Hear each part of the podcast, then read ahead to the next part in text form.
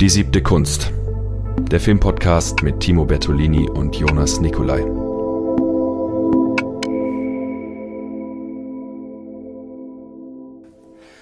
Und damit ganz herzlich willkommen zu einer weiteren Folge Die siebte Kunst. Heute nicht mit Timo, sondern mit Dominik Schwab. Ähm, und wir wollen die Gelegenheit nutzen, uns mal über den ja, sehr einflussreichen und speziellen äh, Filmemacher, Regisseur John Waters zu unterhalten, der ja mittlerweile auch äh, einem breiteren Publikum bekannt geworden ist und viele seiner Filme äh, genießen bis heute Kultstatus.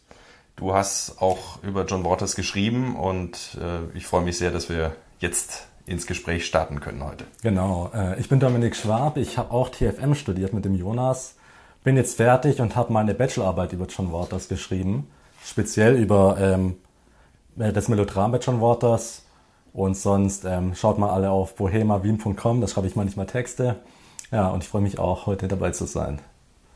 Ja, ähm, vielleicht mal ganz allgemein, was ist John Waters für dich? Wie bist du auf ihn gekommen und was prägt ihn für dich, wenn du das mal so runterbrechen musst jetzt? Ja, John Waters ist für mich erstmal ein Filmemacher, auf den man irgendwann stößt, wenn man sich mit Filmen beschäftigt, hat man mehrere Stufen. Am Anfang trifft man Nolan und Tarantino, dann trifft man David Lynch und auf einer dritten Stufe würde ich sagen, trifft man John Waters. Wobei ich aufpassen würde, John Waters ist für mich nicht nur John Waters, sondern die Dreamlanders. Das ist eine Gruppe von Leuten gewesen aus Baltimore. Die meisten leben auch gar nicht mehr, wo auch Schauspielende wie Mink Stall, die man dann auch später in anderen queeren Filmen, wie zum Beispiel But I'm a Cheerleader noch gesehen hat, oder David Lockery, Mary Vivian Pierce oder Cookie Mueller, die auch als Autorin dann nochmal recht bekannt geworden ist, ähm, dazu gehören. Und ja, John Waters ist für mich erstmal eine Gruppe von filminteressierten Leuten, natürlich die Wein müssen wir auch nennen, die einfach aus Leidenschaft Filme gemacht haben und dann irgendwie in der Öffentlichkeit gelandet sind. Ja, es, es, es hat angefangen damals mit, äh, mit Kurzfilmen äh, aus eigener Tasche finanziert und äh, hat sich dann, dann haben sich so die ersten Filme irgendwann dann so zu, zu Midnight Movie Hits irgendwie gemausert. Also äh, spätestens ab Pink Flamingos eigentlich mhm. kann man sagen von 1972, ähm, der vielleicht auch der äh, bekannteste ist, äh, zumindest vom Frühwerk. Ja. Ähm, weil da, da, muss man auch wieder unterscheiden. Es gibt dieses Frühwerk und es gibt ein Spätwerk. Und ein ganz Spätwerk. Und, und ein ganz Spätwerk. Äh, ich muss gestehen, äh, ich habe tatsächlich jetzt nur das, nur das Frühwerk gesehen bis, ähm, äh, äh, bis Polyester eigentlich. Und dann habe ich noch Serial Mom gesehen von, von 94. Mhm. Aber die anderen Filme und gerade die Sachen auch, die er dann nach 2000 gemacht hat, ähm, da musst du dann aushelfen. Ja, ich habe äh, alle Langfilme von ihm gesehen. Bei den Kurzfilmen muss man dazu sagen, ein paar findet man im Internet, aber einige der Kurzfilme oder Mittellangfilme, die kann man nicht auftreiben. Die werden ganz selten mal in den USA irgendwie gescreent auf Analogfilm, aber an die kommt man gar nicht ran. Ja, und zum Spätwerk werde ich auf jeden Fall nachher noch was erzählen, weil ich finde, dass da ein paar extrem unterschätzte Perlen sind, weil John Waters wird eigentlich nur mit seinem Frühwerk und seinem mittleren Spätwerk assoziiert. Also ja, nach Crybaby kennen die meisten das, die meisten Filme gar nicht mehr. Mhm. Aber ja, da müssen wir auf jeden Fall nochmal drüber reden nachher. Aber starten wir mal einfach chronologisch rein und versuchen uns anhand der Filme irgendwie daran zu tasten, ja. was ihn so besonders macht und was ihn diesen Status einbringt, den er jetzt auch hat heute. Machen wir. Ähm, ich, ich würde sagen, äh, Multiple Maniacs als Einstieg ist vielleicht legitim. Die Sachen davor sind dann doch recht unbekannt. Ich bin gerade nicht sicher, ob es davor schon einen langen Film gab. Ja, da gab es nämlich schon Mondo Trasho davor. Ja. Ein Film, den auch fast niemand auf dem Schirm hat. Auch sein einziger sch schlechter Film, in Anführungszeichen, würde ich sagen. Es ist eine Aneinanderreihung von irgendwelchen surreal, perversen Szenen. Divine spielt das erste Mal mit. Über Divine werden wir, glaube ich, noch sehr viel heute mhm. reden. Ähm, ein paar andere spielen mit. Wir haben die ersten Marienerscheinungen, erste christliche Symbolik, die wir im nächsten Film nochmal treffen. Mhm. Wir haben einen geilen Einsatz von Musik. Das Highlight des Films ist, dass der Soundtrack komplett gerippt wurde von irgendwelchen Rock'n'Roll-Liedern. Äh, mhm. einfach komplett ist so Jukebox-mäßig. Und da gibt's auch diesen ein Oh No-Song, den man vor allem von TikTok heute kennt, äh, mhm. den ich nicht äh, rezitieren werde. Aber ich glaube, viele werden wissen, welchen ich meine. Der da sehr oft eingesetzt wird und dann ja, wird der Film vor allem über die auditive Ebene erzählt. Aber ja, sind perverse Szenen vielleicht für Buñuel-Liebhaber interessant, gibt ein paar nette Fußfetisch-Szenen, aber ich glaube, sonst kann man es sich erstmal sparen. Ja, ja und äh, Buñuel ist, glaube ich, ein richtiges Stichwort, auch wenn man sich dann... Ähm wenn man sich dann äh, Multiple Maniacs anschaut, also man muss dazu sagen, äh, äh Mondo Treasure ist von 69 und Multiple Maniacs ist dann von 1970, mhm. ähm, wo dieser Bezug, wenn man ihm den denn attestieren wollen würde, vielleicht noch am, am stärksten zutage tritt. Äh, also später haben wir dann diese Einflüsse des amerikanischen Melodrams, Douglas mhm. Sirk vielleicht als ja. wichtigster Name. Ähm, und äh, hier äh, arbeitet er aber noch dezidiert mit surrealen, im klassischen Sinn Elementen. Also wenn wir an den äh, Hummer denken, der dann, der dann ja. auftritt. Ähm, und vielleicht auch die Schwarz-Weiß-Ästhetik ist da ja. dienlich, dass die Assoziation zum andalusischen Hund äh, sich stärker aufdrängt als jetzt bei einem Pink Flamingos. Genau, und wir haben natürlich, wenn wir jetzt ein bisschen prätentiös werden wollen, der Schnitt durch das Auge, der Angriff auf die Zuschauenden. Äh, ja, unser Auge wird hier auch verletzt, auf jeden Fall. Ich glaube, da kann man auch eine Verbindung ziehen. Ja, ähm, das, äh, da würde ich auf jeden Fall bei Pink Flamingos nochmal zurückkommen mhm. nachher. Ähm, was, was ja bei diesem Film interessant ist, also die Handlung zusammenzufassen, ist vielleicht äh, gar nicht Ziel der Sache. Ähm, es, es geht auf jeden Fall um die Wein, die da ähm, äh, nach so einem kleinkriminellen Leben eigentlich äh, so, eine, so eine Freakshow äh, äh, inszeniert. Ähm, vielleicht kann man da auch zu Todd Browning äh, mhm. Verweise herstellen. Ähm, und dann irgendwann dazu übergeht, die, ähm, die Gäste, die da hinkommen, auszurauben und umzubringen.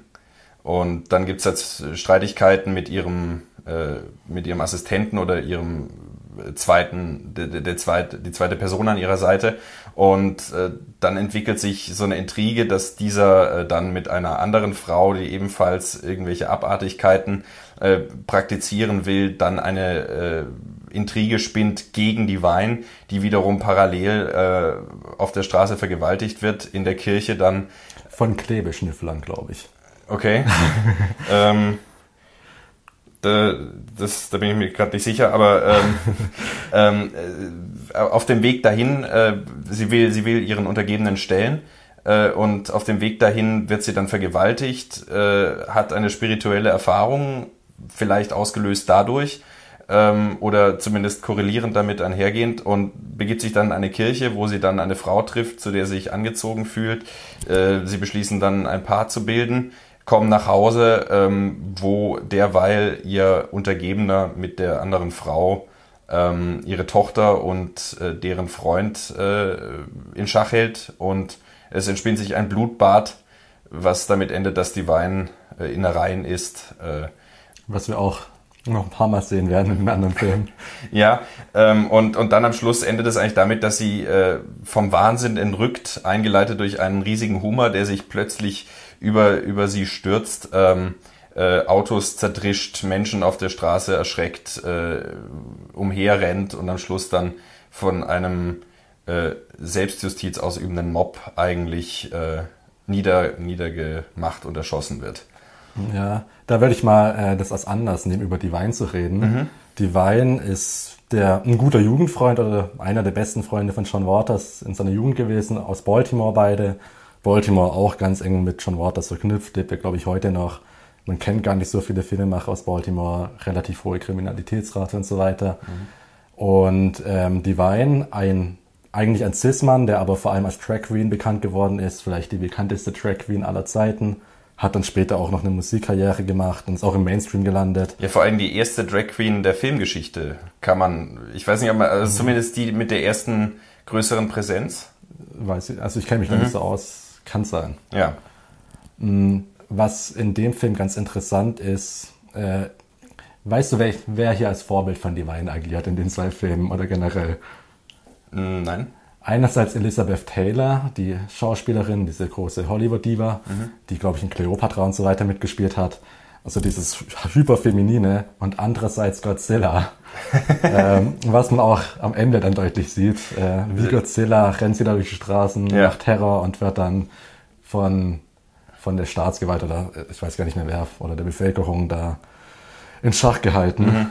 Ähm, Was relativ interessant ist, da kommen wir vielleicht bei Female Trouble nochmal zu, dass Divine als Trackfigur sehr mit diesen weiblichen Klischees spielt. Einerseits dieses hyperfeminine, diese engen Kostüme und so weiter, dieses übertrieben Dievenhafte, aber mhm. andererseits auch immer dieses Aktive, dieses Ich mache jetzt Terror, ich töte jetzt die Leute, was sich ziemlich krass unterscheidet von so Elizabeth Taylor-Figuren vielleicht oder von so klassischen Melodramfiguren, die meistens, wenn sie weiblich sind, in so einer passiven Rolle verharren, immer nur das schwere Schicksal haben und äh, da zugrunde gehen dran, während mhm. Divine dann immer auch zurückschlägt. Also sie ist gleichermaßen so eine klassische Melodramfrau, aber auch ein Monster, auch Godzilla. Mhm. Ja, das ist, es ist sehr spannend. Ich meine, bei Female Trouble ist es nochmal deutlicher, aber ich, ich habe generell den Eindruck, dass Multiple Maniacs ein Film ist, in dem ganz viel schon angelegt ist, mhm. was sich in Pink Flamingos äh, und in äh, Female Trouble ähm, äh, wiederholen wird und vielleicht auch später noch in abgeschwächterer Form, dass sich da so Grundthemen aufmachen. Zum einen eine äh, Gruppierung von Menschen oder ein, eine Subkultur, die eine gänzlich divergierende Vorstellung äh, von Moral hat, äh, zu, zu, zu, dem vermeintlichen Konsens vielleicht, ähm, die äh, äh, größtes Vergnügen daraus zieht, äh, im Dreck sich zu suhlen, äh, Schweinereien zu begehen, äh, Morde zu begehen, Kannibalismus zu begehen, Inzest zu begehen, äh, Zoophilie zu begehen. Also eigentlich jegliche Tabus werden hier äh, verherrlicht ähm, was, was äh, es schwer macht, äh, es nachvollziehen zu können. Was die, vielleicht eine Dis Distanz schafft, das ist zum einen, glaube ich, ein Grundmechanismus und zum anderen ähm, diese, diese konkrete Gruppierung als äh, Antipol zu einer Gesellschaft ist ja auch wieder mit Divine verkörpert in Pink Flamingos, wieder ein zentrales Thema. Es gibt wieder dieses, ähm, diese, diese Antagonismen, ähm, auch witzigerweise mit demselben Schauspieler äh, in Pink Flamingo, der das ist der Antagonist mit den blauen Haaren. David Lockery. Heißt genau, der. David Lockery. Und der spielt ja auch schon den ehemaligen Untergebenen und Antagonisten in äh, Multiple Maniacs. Du musst mir kurz auf die Sprünge helfen. Ist er da in so einer linken Gruppierung? Ist, ist er das? Weil da gibt es irgendeine Figur, die mit der Cookie Mueller da zusammen ist. Äh, und dann äh, hat sie da eine Tochter? Ich krieg's gerade nicht mehr zusammen. Weil äh, Divine hat eine Tochter. Und die und ist, die ist so Prostituierte und die äh, und ist mit so einem langhaarigen Typen zusammen. Genau, ja. Ja, das ist aber nicht er, das ist nochmal ein anderer. Nein, nein, das ist ein anderer, genau. Weil das ist das ist mit den Namen schwierig. Also du hast ja. eh ein paar aufgezählt, aber es sind es sind halt keine Namen, die so also außer die Wein vielleicht, wo man die sich wirklich ins kollektive Gedächtnis eingeprägt ja, haben. Viele sind auch jung gestorben. David Lockery, den wir gerade äh, erwähnt haben, ist nach Pink Flamingos ein paar Jahre später gestorben. Mhm. Cookie Mueller, die da auch schon mitspielt in beiden Filmen, ist früh gestorben. Edith Massey, über die wir gleich noch reden sollten, die meine Lieblingsschauspielerin vielleicht ist sehr jung, ist zumindest nicht sehr alt gestorben. Ja. Ähm, aber zu diesen Gegenbewegungssachen, zu diesen kleinen Gruppierungen, ja, das sehen wir immer in allen Sean Waters Filmen. Und oft haben die auch so eine politische Komponente. Hier haben wir diesen linken, langhaarigen Typen, mhm. der, glaube ich, auch eine Anspielung ist auf irgendwelche, auf englisch spezielle äh, linke militante Gruppe, oder irgendeine marxistische Gruppe oder so weiter, ich weiß gerade nicht genau welche, mhm. was wir schon in seinem Film, ähm, sozusagen über die Liste, Diane Linkletter Story sehen, wo es auch um den Suizidversuch einer Tochter von so einem Nee, ich glaube gerade Bullshit, wartet. Nein, ähm. äh, ich bin gerade auch nicht sicher. Also man muss dazu sagen, Multiple Maniacs ist auch in einer sehr schlechten Fassung nur über dubiose Internetseiten erhältlich.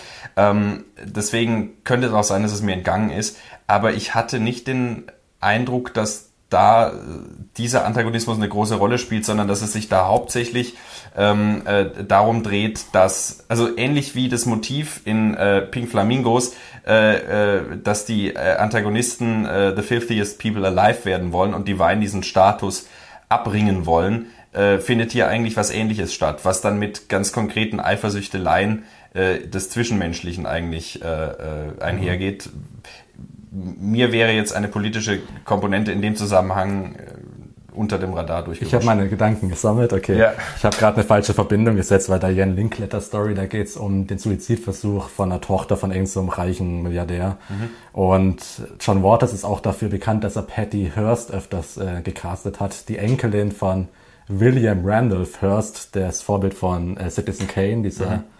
Medientyp. Äh, Und sie wurde wiederum dann irgendwann von der Symbionese Liberation Army äh, in Reality ähm, quasi entführt von einer linken Terrorgruppe und hat sich denen dann angeschlossen und wurde dann später von John Waters gecastet. Mhm. Das heißt, man hat öfters so linke Bezüge zu Terrorgruppen, haben wir später auch noch bei Cecil B. Demented. Aber und diese Gegenkultur immer so als Circle, die Hippies, die langhaarigen Leute und so weiter, aber komplett entpolitisiert. Mhm. Das sind halt einfach die Leute, die auch nicht wirklich sympathisch gezeichnet werden, aber auch nicht unsympathisch. Das ist immer dieser Circle, wahrscheinlich auch seine Dreamlanders gehören da auch alle rein, er mhm. selbst auch äh, die dann einerseits in Reality vielleicht so mh, hm, Friedensaktivisten wären und so weiter, so Anti-Vietnam-Kriegsproteste, mhm.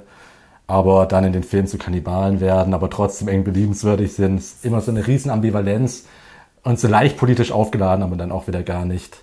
Aber politische Komponente vielleicht hier, die wir ein bisschen expliziter haben, die wir später bei John Waters sehen, ist der Angriff auf die Kirche, beziehungsweise so auf den amerikanischen Mittelstand, auf so eine konservative Vorortgesellschaft vielleicht. Mhm. Gerade Desperate Living ist da vielleicht mhm. ein gutes Beispiel. Und das ist eben auch ja schon stark in, äh, in ähm, Multiple Maniacs, äh, mhm. wo es diese kirchlichen Referenzen gibt. Äh, Beschreib mal die Szene, die du meinst. also, äh, die Wein ist nach dieser Vergewaltigung in einer Kirche und wir hören ihr zehn Minuten bei einem äh, Monolog über ihre Erleuchtung an äh, und über Jesus Christus, der für ihre Sünden gestorben ist und, ähm, und, und so weiter. Und wir sehen Bilder des Gekreuzigten beim Martyrium und parallel erleben wir dann äh, zwischen ihr und äh, äh also zwischen Divine und dieser Dame, die sie, Stoll. Genau, mhm. äh, in, in, die sie in der Kirche da trifft, äh, dann eine Sexszene, ähm, wo ein Rosenkranz als äh, ja, Stimulationsinstrument im äh, Intimbereich von Divine eingesetzt wird. Ja. Vielleicht muss man dazu noch sagen, das ist, glaube ich, eine der wenigen lesbischen Beziehungen oder queeren Beziehungen in den frühen Filmen. Mhm. Man merkt, wenn wir hier schauen, ich weiß gerade nicht mehr, wie es bei Mondo Trasher war, aber Pink Flamingos ist relativ heteronormativ, also was die Figuren, Beziehungen angeht. Mhm. Wir haben in Desperate Living auf jeden Fall zwischen der Haushälterin mhm. äh, und der Protagonistin gibt es, äh, gibt es Andeutungen und die zwei, die äh, ihnen die Wohnung vermieten. Stimmt, ja. Äh, sind auch und äh, genauso in Female Trouble. Ja, da ist offensichtlich. Äh, wo, wo eben auch so Anspielungen. Aber vielleicht sollten wir doch bisschen, bisschen chronologischer gehen, weil du hast auch gerade schon mit dem Kannibalismus mhm. am, am Polizeistand was aus Pink Flamingos hervorgegriffen. Ähm, vielleicht abschließend noch zu Multiple Maniacs, der, der im Prinzip so eine Vorlage eigentlich ja. gerade für die zwei nachfolgenden Filme ist. Ähm, auch, auch dieses ähm, äh, Motiv von Horror, der äh, nicht aufgrund der Drastik oder irgendwas entsteht, sondern eigentlich durch eine grundsätzliche Desorientierung, ähm, womit wir bei, womit wir bei Female Trouble wären, ähm, dessen Ende ich für eines der verstörendsten Enden halte, die ich seit langem gesehen habe. Mhm. Ähm, aber dazu vielleicht gleich mehr. Das wäre so, das wäre so für mich Multiple Maniacs. Ja, ich sehe auch Multiple Maniacs als klare Vorlage für die späteren Filme, als Fingerübung, die aber als Film trotzdem sehr gut ist. Also mhm. ich würde allen empfehlen, eigentlich den Film anzuschauen. Es gibt ein paar, die wichtiger sind, reden wir eh gleich drüber. Vielleicht so als dritten oder vierten Sean Waters Film lohnt es sich. Mondo Trasher wäre auch so eine Vorlage, aber der ist nur was für absolute Enthusiastinnen. Also den, den, den ganz ans Ende bitte. Aber ja, ja, stimme dir zu. Und äh, The Diane Linkletter Story äh, ist auch ein Kurzfilm, auch ein der Kurzfilm. zwischen Mondo Trash und Multiple Maniacs entstanden ist. Äh, genau, weil du den vorher auch kurz erwähnt hattest. Mhm. 69 auch. Ähm, ja, kommen, kommen wir zu Pink Flamingos. Ja, ist ein Opus Magnum. Film. Na, nicht, für mich nicht, aber Für dich seiner. Female Trouble? Für mich Female Trouble. Ja. Aber Pink Flamingo ist dein erster John Waters Film, glaube ich. Mein erster John Waters Film und sicher hat es damit auch zu tun, dass er diese entsprechende Eindrücklichkeit hatte. Ähm, gleichzeitig muss man sagen, dass er vielleicht in der äh, Drastik, also was die expliziten Szenen angeht, was ähm, äh, unangenehme Szenen angeht, die äh, auch heute oder vielleicht gerade heute, wenn wir an Tiersnuff denken, ähm, äh, auf, auf eine äh, äh, Weise provozieren, die man nicht einfach abschütteln kann und sagen kann, so, jetzt habe ich den gesehen, jetzt gehe ich ins Bett. Ähm, bis hin dazu, dass in der letzten Szene ähm, die, äh, die, diese, also die letzte berühmte Szene, in der Divine äh, vor laufender Kamera tatsächliche, äh, tatsächliche Hundekot ist mhm. ähm, als, als Performance äh, und äh, wo sozusagen jede Möglichkeit ausgeschlossen wird, dass äh, es sich da um äh, Schokolade handelt, wie in Salo oder, oder sowas. Es wird extra, extra schön ausführlich gefilmt, wie der Hund äh, die Nahrung bereitstellt. Ja, das ist, ähm, äh, und ja, dann gibt's eben diese Vergewaltigung mit den Hühnern, wo, mhm. wo Hühner zwischen, zwischen äh, zwei Körpern zerquetscht werden und äh, gegen die Bettkante geschlagen werden und geköpft werden schlussendlich. Ähm, also, also andere Dinge wie das singende Arschloch äh, sind vielleicht eher lustig heutzutage. Ja. Ähm, aber es ist doch ein Film, der diese, ähm, diese ähm, ja, Idee eigentlich dieser Antimoral oder dieser Gegenkultur in jeglichem Sinne ähm, dann auch in die Realität rüber transportiert durch diesen äh, Akt des tatsächlichen Scheißefressens am Ende. Und gleichzeitig haben wir ja auch diese, die, wir hatten es schon angesprochen, die Wein ist hier äh, schon eine etablierte ähm, äh, böse Frau, äh, böse, böse Figur. Ähm, die, äh, die den Titel äh, The Filthiest per Person Alive äh, für sich beansprucht. Und sehr stolz drauf ist. Und sehr stolz drauf ist. Und ähm, dann gibt es eben dieses Paar, wieder gespielt von David Lockery und Ming Story. Genau, ähm, die äh, ihr diesen äh, Titel streitig machen wollen. Genau. Was interessant ist in dem Film, muss man auch noch dazu sagen, sie deklariert es nur zu sich nicht nur zu sich selbst, sondern das ist wohl auch in der Realität des Filmes ein sehr hoher Titel. Es gibt irgendwie Zeitungsausschnitte, glaube ich, zu ihr, wo sie, wo sie irgendwo hängen hat. Mhm. Und natürlich die Presse ist auch nicht abgeneigt, sie ist wirklich da ein großer Star. Ja. Und diese invertierten Moralsysteme und was gut und hässlich und schön, schön und hässlich ist, das werden wir noch ganz oft sehen bei John Waters. Äh, mhm. Ist, glaube ich, auch so sein Grundmodus, auch wahrscheinlich seine Überzeugung, dass vielleicht das Perverse das Dreckige das wahre Schöne ist. Mhm. Mm, ja. Vielleicht, ja, zu dieser Tierszene muss ich auch noch sagen, das ist der größte Schandfleck eigentlich in der äh, Filmografie von Sean Waters. Wir haben beide den Film im Gartenbaukino gesehen, wo es eben in der Nachtblende, in diesem Programm der Mitternachtsfilme, die aber um 22.30 Uhr gezeigt wurden aus irgendeinem Grund. Mhm. äh, da wurde der Film gezeigt und wir hatten auch mit einigen Leuten dann noch drüber geredet und das äh, sticht wohl allen heute ziemlich negativ auf. Mhm. Ja. Also ich habe mir die Szene tatsächlich auch danach noch angeschaut, in, in Zeitlupe mehrfach. Ähm, und äh, sicherlich ist die, äh, Köpf, äh, die Köpfung des, äh, der Hühner nicht vor laufender Kamera. Äh, gleichzeitig äh, ist das, was geschieht, äh, definitiv äh, nicht so inszenierbar, dass es ohne Leid für die ja. Hühner ausgehen könnte. Ähm, ich meine, dass man es moralisch verwerfen kann, ist oder muss, äh, ist äh, die eine Sache. Aber gleichzeitig kann man äh, dieser Szene dadurch auch eine Wirkung nicht absprechen, die, ähm, sage ich mal, ethisch integer äh, nicht möglich wäre so. Also mhm. äh, vielleicht, vielleicht kann man die Szene nicht auf dieselbe Ebene wie die Hundekot-Szene heben. Na, ganz anders. Es ist anders, aber es äh, wird ein ähnlicher Einbruch in die, die ja. unmittelbare Realität geschaffen. Das kann man moralisch abstoßend finden und äh, ich würde mich dir da auch auf jeden Fall anschließen, aber gleichzeitig muss man diesen Effekt äh, betonen. Ja, auf jeden Fall. Da wird eine Brücke zur Realität geschlagen, die vielleicht auch so geschlagen wird, dass wir heute sehr äh, fröhlich uns den Film anschauen und den wirklich schön finden, denke ich mal. Mhm. Dass er heute auch so einen guten Ruf hat. Also dieses, das ist filfieste dass die Filthiest People Alive doch die coolsten Leute sind und die schönsten Leute. Da steckt ja schon ein bisschen was dahinter und ja, da ja, und gleichzeitig, recht, ja. und gleichzeitig, ich meine, man sympathisiert definitiv mit Divine, mhm. ähm, wobei das vielleicht auch was äh, ähm, äh, sozusagen paratextuelles ist, dass man da einfach, äh, wenn man viele John Waters Filme sieht und sich damit auseinandersetzt, dass man dann so eine äh, Bindung aufbaut und sich freut, wenn die Wein äh, ja. ins Bild tritt. Aber gleichzeitig würde ich schon auch sagen, dass auch bei der Erstsichtung, wo ich damit noch überhaupt nicht, äh, ähm, äh, also wo mir das noch nicht bekannt war, dass da auch schon äh, eine Sympathie eigentlich da war, die aber trotzdem dann immer wieder gebrochen wird, wenn sie ihrem eigenen Sohn dann vor laufender Kamera einen bläst, mhm. beispielsweise. Ähm, aber auch in einer sehr schönen Szene, wo sie das Heim der des Konkurrenzpaares beschmutzen wollen und alles ablecken ja. von der von der Treppen, von der, wie nennt man das? Von, Geländer. Vom Treppengeländer bis hin zum Tisch, der dann, oder den, den Sofa, das dann auch verflucht ist und später die Leute runterwirft. Ja. Oder alle, alle, alle Besteckteile, das ganze Geschirr wird ab, abgeschleckt. Ja. ist wirklich eine sehr hervorragende Szene. Und, und, und das sind eben so surrealistische Elemente, die da drin sind.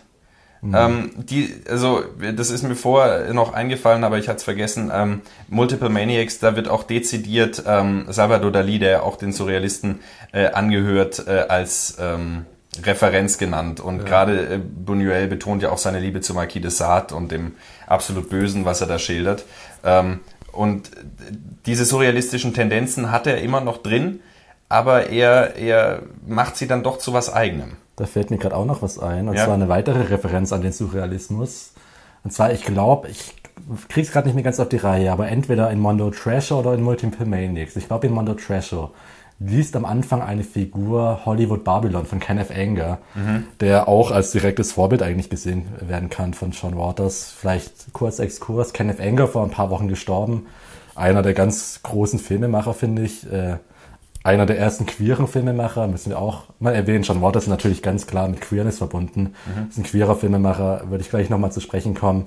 Kenneth Anger auch, der hat mit Fireworks mit 19 oder so, hat er in den 40er Jahren diesen Film gemacht, wo dann eine Figur durch irgendwelche Türen in einen schwarzen Raum kommt voller Seemänner, die dann so als erotische Figuren dienen. Und da gibt's auch so Angriffe auf den Körper, alles queer aufgeladen. Dann später hat er auch noch einen ganz großen Einfluss von Popmusik. Kenneth Engel hat auch ein bisschen geprägt, dass man in Filmen, die ja in dezidiert Kunstfilmen auch Popmusik verwendet. Viele sagen auch, dass Musikvideo da ein bisschen inspiriert ist von äh, sehen wir auch bei John Waters oft so Popmusik, vor allem so aus den 50ern. Oder äh, ja, generell so. Der Schnitt erinnert bei John Waters häufig auch an Musikvideos. Wenn ich an die zum Beispiel diese Sexszene Schrägstrich Vergewaltigung aus Female Trouble am Anfang zwischen äh, Divine und ihrem männlichen Widerpart. Äh, auch Divine, ja. Ja, auch Divine, äh, sozusagen dann ohne, ohne Kostümierung. Ähm, was mich im Schnitt auch sehr an Musikvideoschnitt erinnert hat, aber das nur am Rande, Entschuldigung. Ja, bei Kenneth Anger spielt auch der Satanismus in Anführungszeichen eine große Rolle. Ist vielleicht auch eine, äh, eine Fremdzuschreibung. Er ist sehr bekannt für so ein großes Lucifer-Tattoo, was er, glaube ich, auf der Brust hat. Also vielleicht auch nicht so mhm. sehr Fremdzuschreibung. Aber ja, so dieser Angriff auf die Kirche, das haben wir ja schon besprochen. Gibt es in Multiple Maniacs auf jeden Fall. Hat Kenneth Anger auch schon gemacht. Äh, man sieht übrigens auch in Cecil B. Demented später, wie jemand äh, Kenneth Anger als Namen irgendwie auf den Arm tätowiert hat. Mhm. Weil das so ein Gimmick ist, dass die ganzen Figuren da so Filmemachernamen auf dem Arm äh, tätowiert haben. Oder woanders, ich weiß gerade gar nicht mehr. Mhm. Ja, genau. Und äh, was auf jeden Fall eine große Rolle spielt, ist der Begriff der Queerness, äh, wo Kenneth Anger ein Pionier war und vielleicht John Waters auch. Und da würde ich mal auf den Begriff des Camps zu sprechen kommen. Ich denke mhm. mal, sagt ihr was? Ja, ja, selbstverständlich. Genau, ich, da gibt es einen Text, Notes on Camp von Susan Sontag, ist glaube ich aus den 70er Jahren, 74 oder so, wenn ich nicht ganz falsch liege. Und das ist so eine Liste, was alles Camp ist, wo sie aufhört. Das ist ein sehr kreativ geschriebener Text, kann man sich auf jeden Fall mal anschauen. Susan Sonntag generell ist eine große Empfehlung. Genau, und äh, da geht es eben, einerseits ist eine Rezeptionshaltung, aber andererseits dann auch eine Ästhetik. Es geht darum, dass man die großen gescheiterten Kunstwerke positiv rezipiert. Das alles, was kitschig ist, was sich selbst überhöht, meistens was älter ist. Mhm. Also so barock alles und so weiter. Das ist alles Camp. Und äh, Sonntag sagt dann auch zum Beispiel, dass es, glaube ich, äh, so Überhöhung von Charakteristika und auch so Geschlechtercharakteristika hat, was äh, die Wein auf jeden Fall ganz klar macht. Mhm. Und eine Sache, was sie schreibt, was vielleicht nicht ganz stimmt, äh, ist, dass sie immer schreibt, Camp ist apolitisch, was wir in gewisser Weise zustimmend schon Ja gesagt haben, aber nicht ganz. Also dieser Angriff auf Mittelschicht und so weiter ist immer drin. Ja, genau. Es ist, glaube ich, eine ähnliche Vorgehensweise bei John Waters, die äh, ein, ein Godard hat, der ja ähm, vor, vorrangig durch die Form eigentlich politisch ist und weniger dadurch, dass er, klar, er hat auch mhm. Filme, in denen er dann äh, zum Beispiel Weekend äh, wo dann dezidiert so Klassenkämpfe äh, inszeniert werden, aber vorrangig ist das Politische bei Godard und bei vielen Filmemachern dieser, dieser Zeit, äh, dass sie, ähm, fällt ja auch ungefähr in dieselbe Zeit, wenn wir überlegen, äh, mhm. außer Atem war 60, 64, erster Kurzfilm John Waters, ähm, dass da ähm, die Form eigentlich der Angriff darstellt und die Art und Weise, wie äh, John Waters inszeniert, äh, ist ja das, das Politische eigentlich. Ja. Und eine Sache, die man auch noch sagen muss, Susan Sontag schreibt auch, sie unterscheidet zwischen gutem und schlechtem Camp. Guter Camp ist unfreiwillig, das wäre modern vielleicht The Room wäre ein Camp-Film, äh, guter nach ihr, aber schlechter Camp ist der, der das bewusst macht oder versucht zu replizieren, mhm. was John Waters schon macht, muss man sagen. Ich glaube, er geht nicht daran und sagt, das ist alles tot ernst und das ist das große Meisterwerk.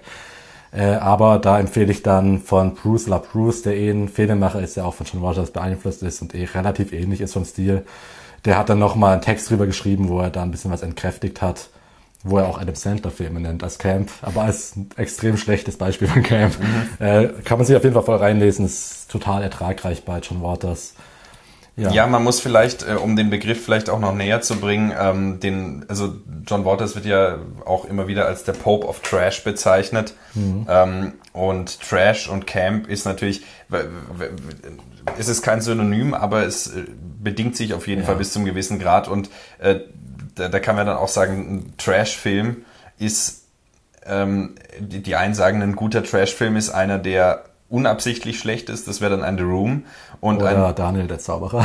Ja, oder, oder ein Film, der, ähm, der äh, bewusst darauf setzt, mhm. da gibt's ja auch diese Filme, so ein Sharknado oder sowas, der nimmt sich ja von keiner, von, von der ersten Sekunde lang an nicht ernst und will genau diese, das erzeugen. Ähm, und bei John Waters ist es eben auch eine bewusste Sache. Ich würde vielleicht ganz lapidar sagen, dass Camp im Gegensatz zu Trash mehr mit queerer Kultur verbunden ist. Mhm. Das wäre so meine subjektive Definition davon. Mhm. Was ich auch noch erwähnen will, eins, eine der großen stilistischen Meisterleistungen bei Pink Flamingos ist das Voice-Over. Und zwar muss man vielleicht dazu sagen, in den frühen Filmen hat John Waters als hinter der Kamera fast alles selbst gemacht. Wir ja. haben hier eine Liste. Was hat er gemacht? Äh, ja, Regie, Drehbuch, Produktion, Kamera und Schnitt teilweise auch noch Musik. Ähm, ich glaube, in äh, Female Trouble hat er auch einen Song geschrieben. Ähm, er, er, witzigerweise, er schreibt immer filmed by John Waters. Und äh, das ist, finde ich auch, ich, ich weiß nicht, ob das damals eine gängigere Formulierung war für äh, äh, Cine, äh, Photographer oder sowas. Äh, mhm. ähm, oder Director of Photography oder sowas, ob das damals einfach nicht so gängig war. Aber äh, das, das ist für mich auch nochmal aus, aus persönlichen Gründen ähm, die, die Art und Weise, wie er die Sachen filmt, erinnert teilweise an so ähm, Trash-TV eigentlich. Also er hat da die Figuren sitzen, filmt sie dann von der etwas, also leicht über Augenhöhe vom Stativ runter oder, oder aus der Handkamera so auf der Schulter gehalten, zoomt dann willkürlich an die Figuren ran, zoomt zurück, schwenkt hin und her und äh, ähm, erzeugt damit, finde ich, auch eine ganz eigene Ästhetik, die bei ihm überhaupt nicht, äh, äh, ja, wie soll ich sagen, äh, ungewollt äh, schlecht wirkt, sondern vielleicht kann man sie auch als Vorläufer dieser Dogma-Ästhetik nehmen. Mhm. Also Lars von Trier hat das ja dann später oder auch Thomas Winterberg in der Rausch äh, oder natürlich das Fest, ähm, haben die ja auch diese imperfekte Kamera äh, perfektioniert.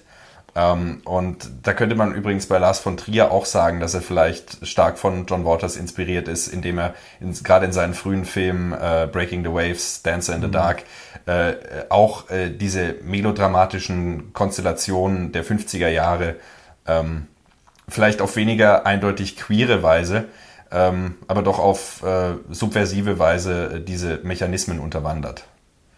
Aber das ist nur eine weitergreifende Überlegung. Ja, ja, doch, stimmt schon. Ja. Auf jeden Fall, was ich sagen wollte, das Voice-Over ja. ist, ist mit das Geiste, was man in einem Film sehen oder hören kann weil John Waters kommentiert natürlich auch ganz, ganz kräftig das Geschehen. Ihm ist nicht nur, ihm ist es nicht genug, die Kamera nur zu halten. Er kommentiert auch alles und beleidigt einfach die ganze Zeit die Kontrahenten von Divine. Immer wenn man zu ihnen schaltet, schimpft er, macht sie runter und zeigt ganz klar, wer hier die Sympathieträger sind, ja. obwohl sie kannibalistisch sind und eigentlich eher der Friedensbewegung entstammen vielleicht.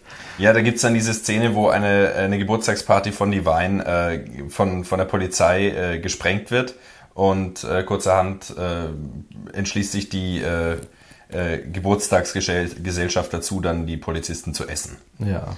Ähm, das Motiv, was wir auch schon in Multiple Maniacs hatten. Ähm, und aber ähm, Bevor wir dann vielleicht jetzt zu Female Trouble kommen. Eine Sache ja, haben wir noch vergessen, die wir auch schon bei Multiple Maniacs angesprochen hatten und wieder vergessen. Und zwar ist es Edith Massey. Ja, die, Ach, so, natürlich, klar. Die beste Schauspielerin aller Zeiten vielleicht.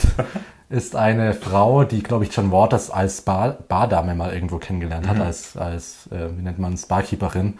Das passt total. Spielt sie auch in Multiple Maniacs, eine Barkeeperin. Mhm.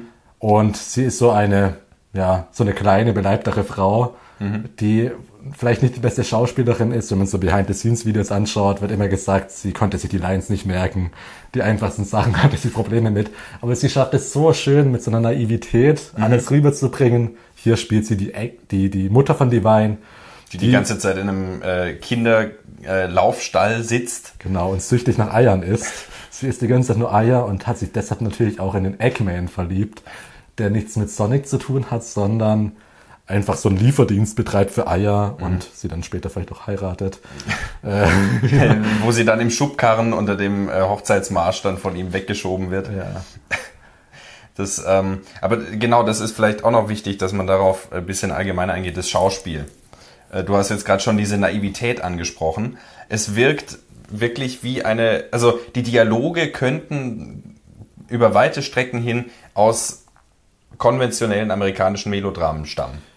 Ähm, und auch die Art und Weise, wie gesprochen wird, diese Naivität ist ein gutes Stichwort und dieses ähm, sehr überzogene dann. Genau, so eine extreme Theatralität, was Ja. wahrscheinlich auch an diesen Hollywood-Diven ein bisschen inspiriert ist, vor allem bei Divine. Ja, Und dass dadurch natürlich auch wieder eine Verfremdung entsteht, die eine, einen wirklichen Zugang äh, im, im konventionellen Sinne von, von Immersion äh, erschwert. ja. Und ähm, jetzt, äh, was, was bei Pink Flamingos und jetzt auch vielleicht, ein, ein, um einen äh, Kompromiss anzubieten, warum ich glaube, dass äh, Female Trouble äh, der wichtigere Film für dich ist, ähm, dass er eine Ebene reinbringt, die, wenngleich Pink Flamingos eben diese Performance-Sachen hat, diese Einbrüche in, in die unmittelbare Moral, weil äh, also eben echte Hundescheiße, echte Tierquälerei und so weiter, ähm, macht er in äh, Female Trouble eigentlich äh, was Wunderbares, indem er wieder was Ähnliches erzählt. Äh, er verpackt es bisschen anders und erzählt eine Lebensgeschichte einer Figur, die diesmal nicht Divine heißt, sondern Dawn Davenport. Dawn Davenport, genau. Soll ich mal eine Inhaltsangabe machen? Äh, ja, bitte. Dawn Davenport ist ein Schulmädchen, das in irgendeinem Vorort lebt. Typisch, typisches John Waters Setting, irgend so ein Baltimore Vorort oder sowas. Sie lebt bei ihren konservativen Eltern, ist aber eher so ein bisschen zickig drauf, auch ein bisschen oberflächlich, ist sehr in Kleidung vernarrt. Und dann passiert eine Sache, und zwar, sie wünscht sich Chacha Heels zu Weihnachten und kriegt diese von ihren Eltern leider nicht. Und rastet völlig aus und wirft den Weihnachtsbaum auf den Vater und Auf die Mutter. auf die Mutter Ja. und zieht von dannen. Was passiert dann, Jonas? Ähm, sie äh, will per Anhalter fahren, dann äh, wird, sie, wird sie mitgenommen und hat dann in einer Szene, die man erst nicht ganz kontextualisieren kann, weil ähm, der ähm, Typ Earl Peterson, äh, auch von Divine gespielt, ähm, ohne, ohne Make-up, ohne Perücke, ähm, äh, sie mit ihr dann Sex hat äh, und äh, wie die beiden sozusagen miteinander Sex haben, ist ganz bemerkenswert. Und äh, man denkt, es ist eine Vergewaltigung, oder? Man denkt, ja. Oder ist- vielleicht ist es auch Mal, eine, oder- Mhm. Man ist sich nicht ganz sicher, was es ist. Äh, übrigens, nettes Detail ist der Kotfleck auf der Unterhose von dem männlichen Divine. äh, Ja. Ähm, ja, dann geht sie, geht's, wird's ein bisschen melodramatischer wieder. Sie baut eine Familie auf, sie wird schwanger nämlich von ihm, kriegt ein Kind, äh, gespielt von der, keine Ahnung, Mitte, Ende 20-jährigen Ming Storm mal wieder. Äh, total nerviges Schauspiel. Ich glaube, die nervigste Figur, die ich je gesehen habe. oh ja.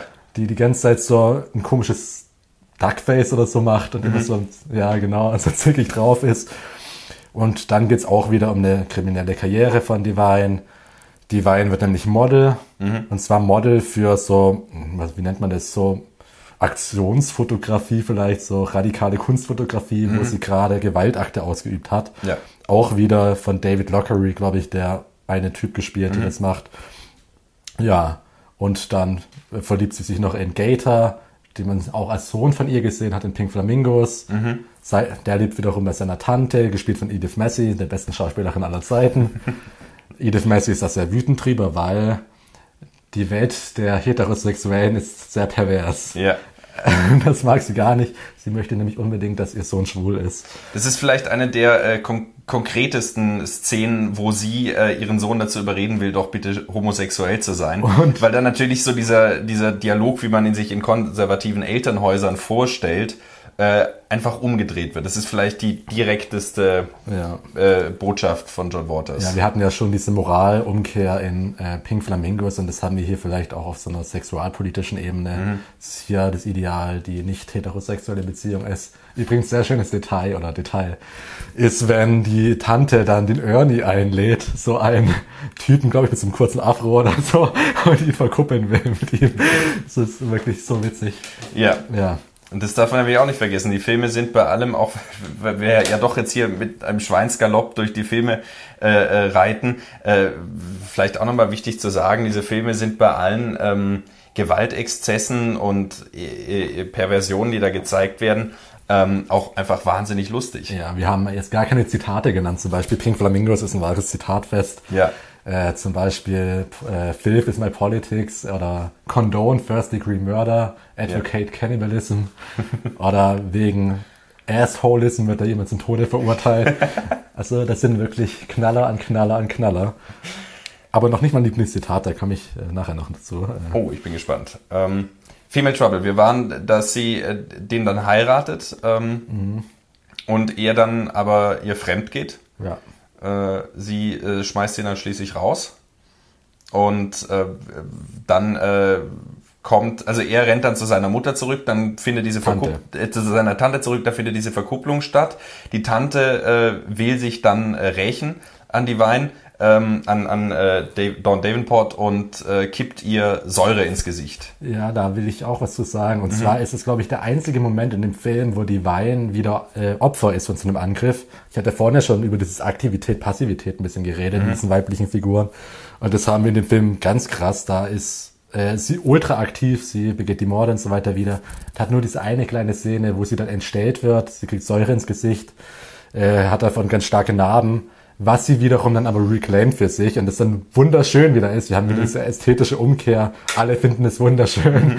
Äh, ja. Und da wird sie auch wieder vielleicht ein bisschen mehr Godzilla. Also dieser Angriff, dieser eine Moment der Passivität macht sie noch mehr Godzilla, also noch aktiver quasi. Genau, das, das kann man vielleicht auch nochmal mit Verweis auf, ähm, hilf mir auf die Sprünge, die diese äh, drei äh, Bodygenres ähm, Linda Williams. Genau, ähm, dass äh, da eigentlich, also die drei Body-Genres, äh, wir hatten, wir hatten äh, hier im Podcast bei äh, Gaspar Ney schon mal drüber gesprochen, dass äh, die eigentlich sind Pornografie, ähm, das, äh, das äh, Sperma bei Gaspar Noé. Genau. ja, äh, das Melodram, Die Tränen bei Gaspar Noé. die genau. Tränen bei Gaspar Noé und äh, den Horrorfilm, Genau, das Blut bei Gaspar Noé. das Blut bei Gaspar Noé. Man muss dazu sagen noch, äh, Porno und Horror sind für sie auch Melodram. Also das ist alles unter dem Begriff des Melodrams, aber sie verwendet den dann nochmal als Äquivalent für den Womans-Film, was so eine Bezeichnung war, eben für diese kitschigen Sachen. Heute würde man, Rosa, würde man Rosamunde Pilcher oder so sagen. Damals vielleicht Douglas Sirk, beziehungsweise die weniger subversiveren Filme aus der Ecke. Magni Magnificent äh, Obsession wäre so ein Beispiel, wo dieses aktiv-passiv ganz stark ist. Das ist ja auch ein Film, den Lars von Trier mit Dancer in the Dark äh, explizit aufgreift. Äh, die Blindheit, ich weiß nicht, hast du den gesehen? Ja. Ähm, die Blindheit der Protagonistin, äh, da gibt's ja auch diesen Begriff des äh, Medical Gaze oder sowas, wo die Frau dann als Opfer inszeniert wird, dem geholfen werden muss und da sich sozusagen der masochistische Blick des männlichen äh, Zuschauersubjekts ähm, äh, als, als äh, tonangebend zeigt und äh, die, die Frau äh, äh, leidend gezeigt wird, aber nicht im Sinne von äh, äh, einem, einem Aufruf irgendwie daraus äh, Selbstbestimmung erfolgen zu lassen, sondern eben als Aufruf, dass der Mann die Frau ähm, äh, wieder äh, in eine Ordnung reinbringen soll, in den meisten Fällen die Familie. Und das findet zum Beispiel in Magnificent Ob- Obsession dann statt, indem sie dann wieder sehen kann und er sie dann äh, heiratet und so weiter. Und diese Ordnung ist wieder was Lars von Trier dann eben äh, unterminiert. Und das äh, ist das, dieses Aktiv-Passiv-Ding, was du vorher meintest, was hier eben auch umgekehrt wird durch dieses Godzilla-Verhalten. Man muss dazu den Begriffen vielleicht nochmal mehr ausholen. Es gibt echt viel Literatur, die man da lesen kann. Es geht ja nochmal auf Laura Mulvey zurück, die sagt quasi, es gibt diesen, äh, es gibt die männlichen Figuren, die die ganzen Handlungsoptionen haben und so weiter. Und es gibt die weiblichen Figuren. Und äh, man hat diesen Male Gaze auf die Filme, das heißt, man hat so einen skopophilen Blick, nennt sie dann, glaube ich, so Voyeurismus, Schaulust. Schaulust. Ja. Und die Frauen sind in diesen passiven, exhibitionistischen Rollen quasi und sind jetzt Objekte der Begierde und haben keine wahre Handlungsmacht. Klassisches Beispiel Bond Girl. Ja, genau, genau. Und das dreht John Waters natürlich komplett um, einerseits mit Divine, aber das kann man auch weiter auf die anderen Figuren deklinieren. Also kann man da wirklich sagen, mhm. dass er das komplett umdreht. So Linda Williams empfehle ich auch nochmal, da gibt es ihren Text Filmbodies heißt der, haben wir ein bisschen drüber geredet. Da gibt es in dem Text, findet man garantiert das PDF im Internet, gibt so eine Tabelle, wo die ganzen Merkmale von diesen Genres äh, aufgeschrieben sind. Mhm. Und die kann man sich einfach mal, wenn man schon Waters Film anschaut, in, an die Seite legen und da findet man alles wieder. Mhm. Und was ich da erweiternd sagen will, ein wichtiges Merkmal dieser Body-Genres, also Melodram, in Klammern Women's Film, äh, Horror und Porno, ist, dass laut Linda Williams eine Motormimikrie, eine Nachempfindung der körperlichen Gefühle durch die Zuschauenden stattfindet. Mhm. Das heißt, wenn man ein Porno anschaut, spürt man die Erregung der Figuren oder einer Figur. Wenn man das Melodram anschaut, dann spürt man quasi die Trauer von Figuren. Oder wenn man Horrorfilm anschaut, spürt man die Angst der Figuren und äh, das äußert sich dann auch im Film explizit in diesem Weinen, den Tränen und so weiter. Es wird dann auch, glaube ich, verbunden bei ihr mit ähm, Porno, der sadistische Blick des Mannes. Äh, also sie bezieht genau. ja immer auf das männliche genau. Zuschauersobjekt. Ähm, äh, der der äh, sadistische Blick des Mannes, äh, der äh, masochistische Blick des Mannes, wenn er sich mit der leidenden Frau im Melodram identifiziert und dem sadomasochistischen äh, Blick des Mannes im Horrorfilm, wo diese ähm, dieses Wechselspiel zwischen ja. Horror, äh, zwischen Opfer und Täter äh, vielleicht am stärksten noch stattfindet. Ja, da bezieht sie sich dann wiederum auf Carol J. Glover, die von Malvi wiederum auch inspiriert ist, mhm. weil im Horrorfilm natürlich dieser Assaultive Gaze, man übernimmt die Blick des Täters, man will das Blut sehen, die Folter sehen, oder dieser Reactive Gaze, also diese, ah, Hilfe, dieser ängstliche Blick der mhm. Opfer. Mhm. Und das kann man auch weiterführen dadurch, dass diese Final Girls, diese Figuren, die am Ende immer überleben, dass die dann plötzlich auch irgendwie so eine fallische Kraft übernehmen oder irgendwie so eine Ähnlichkeit mit dem Täter haben und dann nochmal zurückschlagen. Das genau. Messer als fallische Ermächtigung der ja. Frau und so weiter gibt's ja endlos viel. Steckt auch alles in Female Trouble noch drin, wenn man sich da ganz ausführlich mit befassen will. Aber was ich sagen wollte mit diesem Nachempfinden der körperlichen Dinge, meine These in meiner Bachelorarbeit war quasi, dass das hier außer Kraft gesetzt ist, weil mhm. es eine Camp-Rezeption stattfindet. Wir sehen den Film als witzig, als Parodie quasi. Mhm wir weinen nicht, wenn deine Figur weint, weil wir das komplett lächerlich finden. Wir haben keine Angst, wenn da die Säure geschüttet wird, weil wir es komplett lächerlich finden. Wir haben keine Erregung in den Sexszenen, wenn sie da mit Gator schläft, mhm. äh, weil das auch wieder lächerlich alles dargestellt wird. Aber meine große These, noch eine Literaturempfehlung, es tut mir leid, ist, es gibt einen Film, äh, einen Film, einen Text von Vivian Sobchak, der heißt What My Fingers Knew, da bezieht sie sich auf Der Piano von Jane Campion, diesen Film. Hast du den gesehen? Nein egal, äh, kann man sich schon mal anschauen.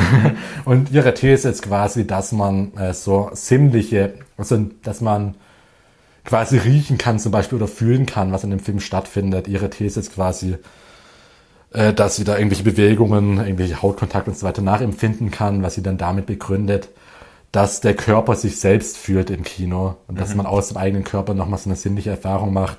Ist auch alles komplizierter, als ich es gerade ausführe. Es ist, es ist im Prinzip, kann man vielleicht, um es noch banaler runterzubrechen, zu sagen, ähm, wenn wir in einem Film sehen, wie jemandem die Hand zerschmettert wird, dass die eigene Hand wehtut.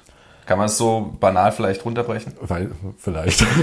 so, so, so, weiß ich nicht, bestimmt. Ja, nein, aber das wäre so ein äh, triviales ja. Beispiel dafür, wie das, was auf der Leinwand passiert, körperliche Affekte auslösen kann. Oder ja. äh, Kotzen erzeugen kann, wenn wir was Ähnliches ja, genau. sehen. Was John Waters ja als äh, wünschenswert erachtet. Genau, genau. Und das, finde ich, übernimmt vielleicht in John Waters Film, weil John Waters Filme sind sehr melodramatisch, sprechen wir vielleicht in Polyester nochmal drüber. Mhm und haben eben diesen Horror- und Porno-Element, da haben wir eh schon genug drüber geredet, über Sexualität und Gewalt, Kannibalismus und so weiter. Und dadurch käme quasi diese Übernahme der Emotionen nicht stattfindet, haben wir stattdessen einen krassen Fokus auf eklige Sachen, auf Gerüche und so weiter, die wir nachempfinden sollen. Mhm. Das wäre in Pink Flamingos der Hundehaufen, den wir schmecken sollen, quasi, mhm. wenn wir im Kino sind oder uns vorstellen sollen. Oder aus unserem eigenen, unseren eigenen Körper sollen wir schmecken und das mit dem Film in Verbindung bringen. Das haben wir in Female Trouble zum Beispiel in der Szene, wo Vielleicht muss man hier inhaltlich noch sagen, Dawn wird später auch wieder so ein Superstar und hat irgendwie so einen Auftritt, wo sie in die Menge schießt. Natürlich hier Anspielung auf André Breton, der Schuss in die Menschenmenge als surrealistischer Akt. Oder Samuel Fuller, der Regisseur, hat auch mal gesagt, man sollte von der Leinwand mit dem Maschinengewehr äh, ins Publikum schießen. Mhm. Das ist auch wieder so eine subversive Taktik eben.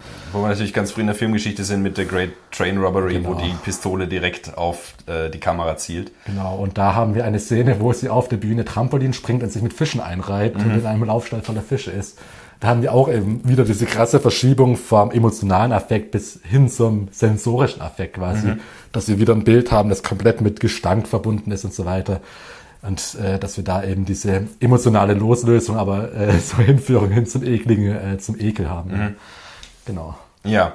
Ähm, äh, jetzt, äh, ich hatte ich, ähm, vielleicht, vielleicht noch ein Punkt, ähm, ich weiß jetzt nicht, wie ich die Brücke baue, aber was ich ursprünglich sagen wollte, warum ich nachvollziehen kann oder was für mich ein Grund wäre, äh, äh, nachzuvollziehen, warum Female Trouble der wichtigere Film ist vielleicht, weil wir hier eine Verunsicherung gerade im gegen Ende hin haben, die ähm, einem äh, Pink Flamingo äh, fehlt. Nämlich ja. äh, haben wir, wenn wir uns auf dieses auf dieses Spiel äh, einlassen oder auf diese auf dieses ähm, moralische, äh, äh, auf diesen moralischen Gegenentwurf einlassen, dann können wir uns da schon mit Divine zum Beispiel identifizieren und schaffen eine vielleicht anders geartete als im konventionellen Erzählpublik, äh, im Erzählkino, äh, eine anders geartete äh, Verbindung.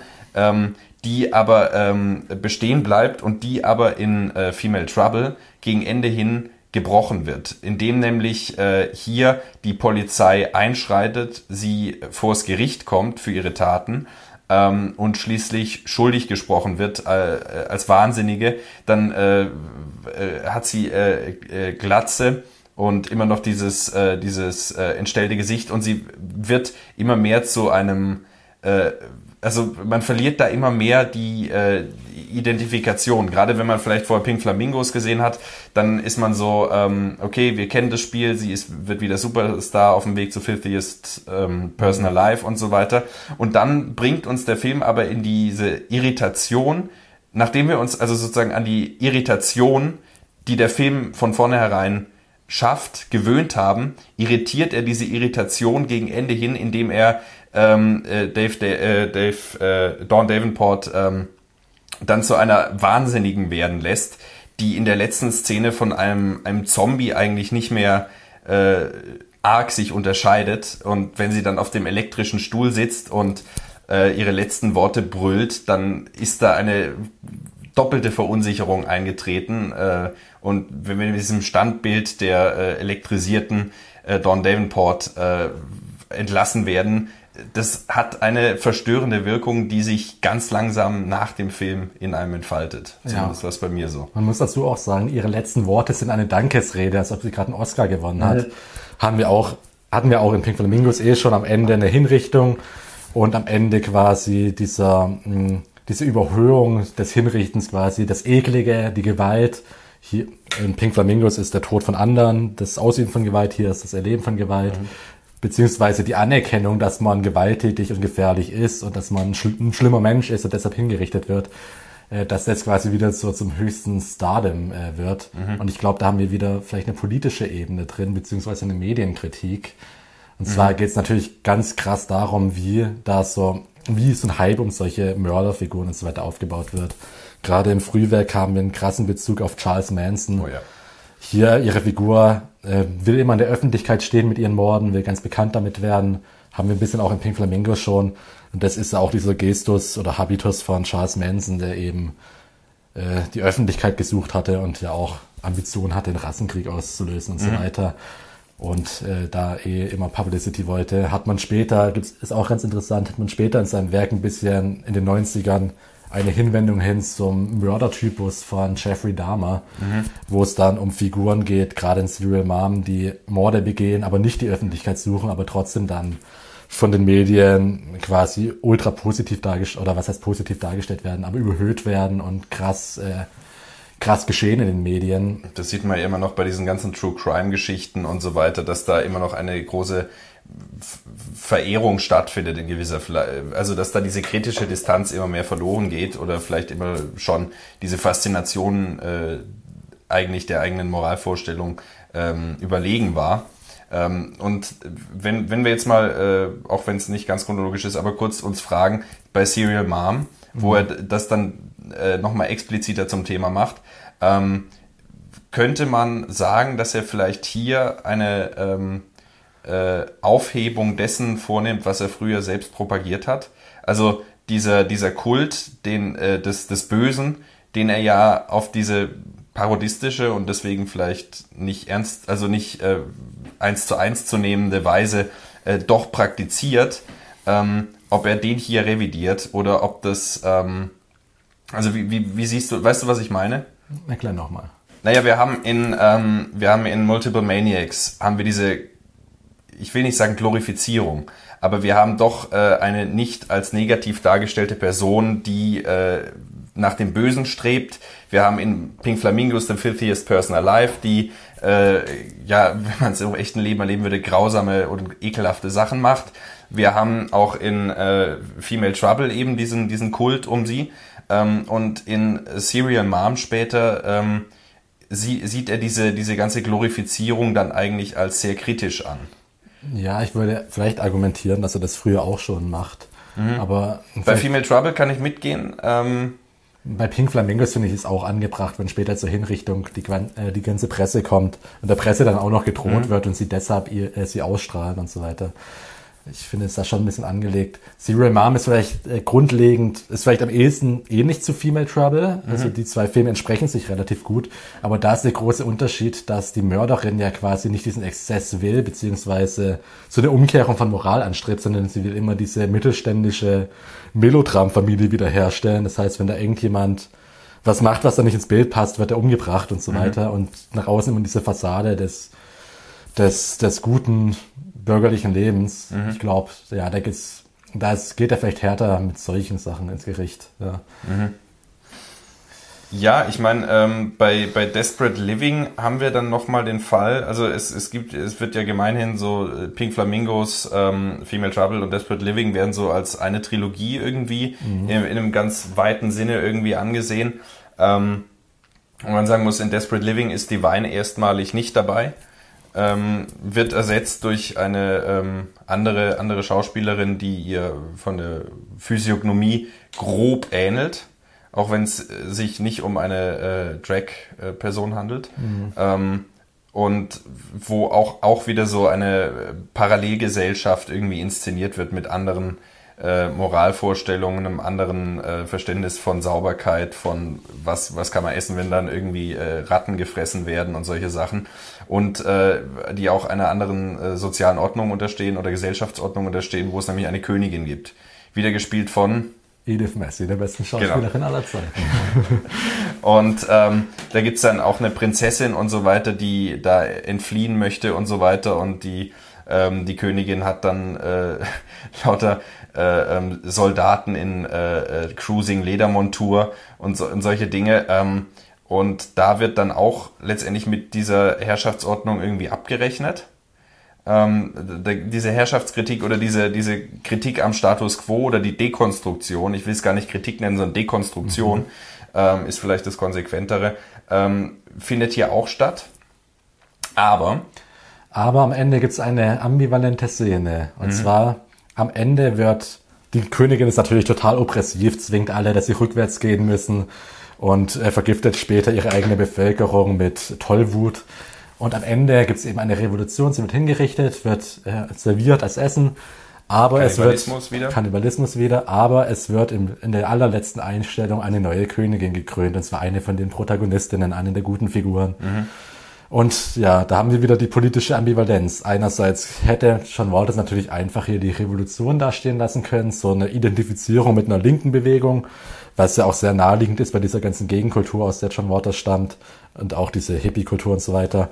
Aber wie auch in Pink Flamingos will er da, glaube ich, eine Ambivalenz schaffen. Er lässt uns nicht, er identifiziert sich nicht ganz mit diesen linken Bewegungen, sondern die sind gut und schlecht zugleich. Mhm. Das ist, das ist nämlich was Entscheidendes, dass er da so, er, er lässt sich auch auch für, für äh, den queeren Mainstream eigentlich nicht sehr gut einheitlich instrumentalisieren. Also er, er steht für sich. Trotz, trotz dieser ganzen Nähe und so weiter, er, er kommt ja eben aus dieser, aus dieser, aus dieser Welt auch, ist er selber homosexuell und diese Leute, mit denen er da agiert, das ist ja sein Umfeld, sein Freundeskreis mhm. gewesen.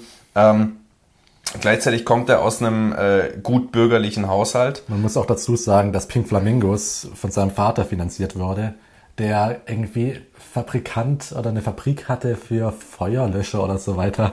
Mhm. hat dann Pink Flamingos finanziert. Und er ist ja auch zur Filmschule gegangen.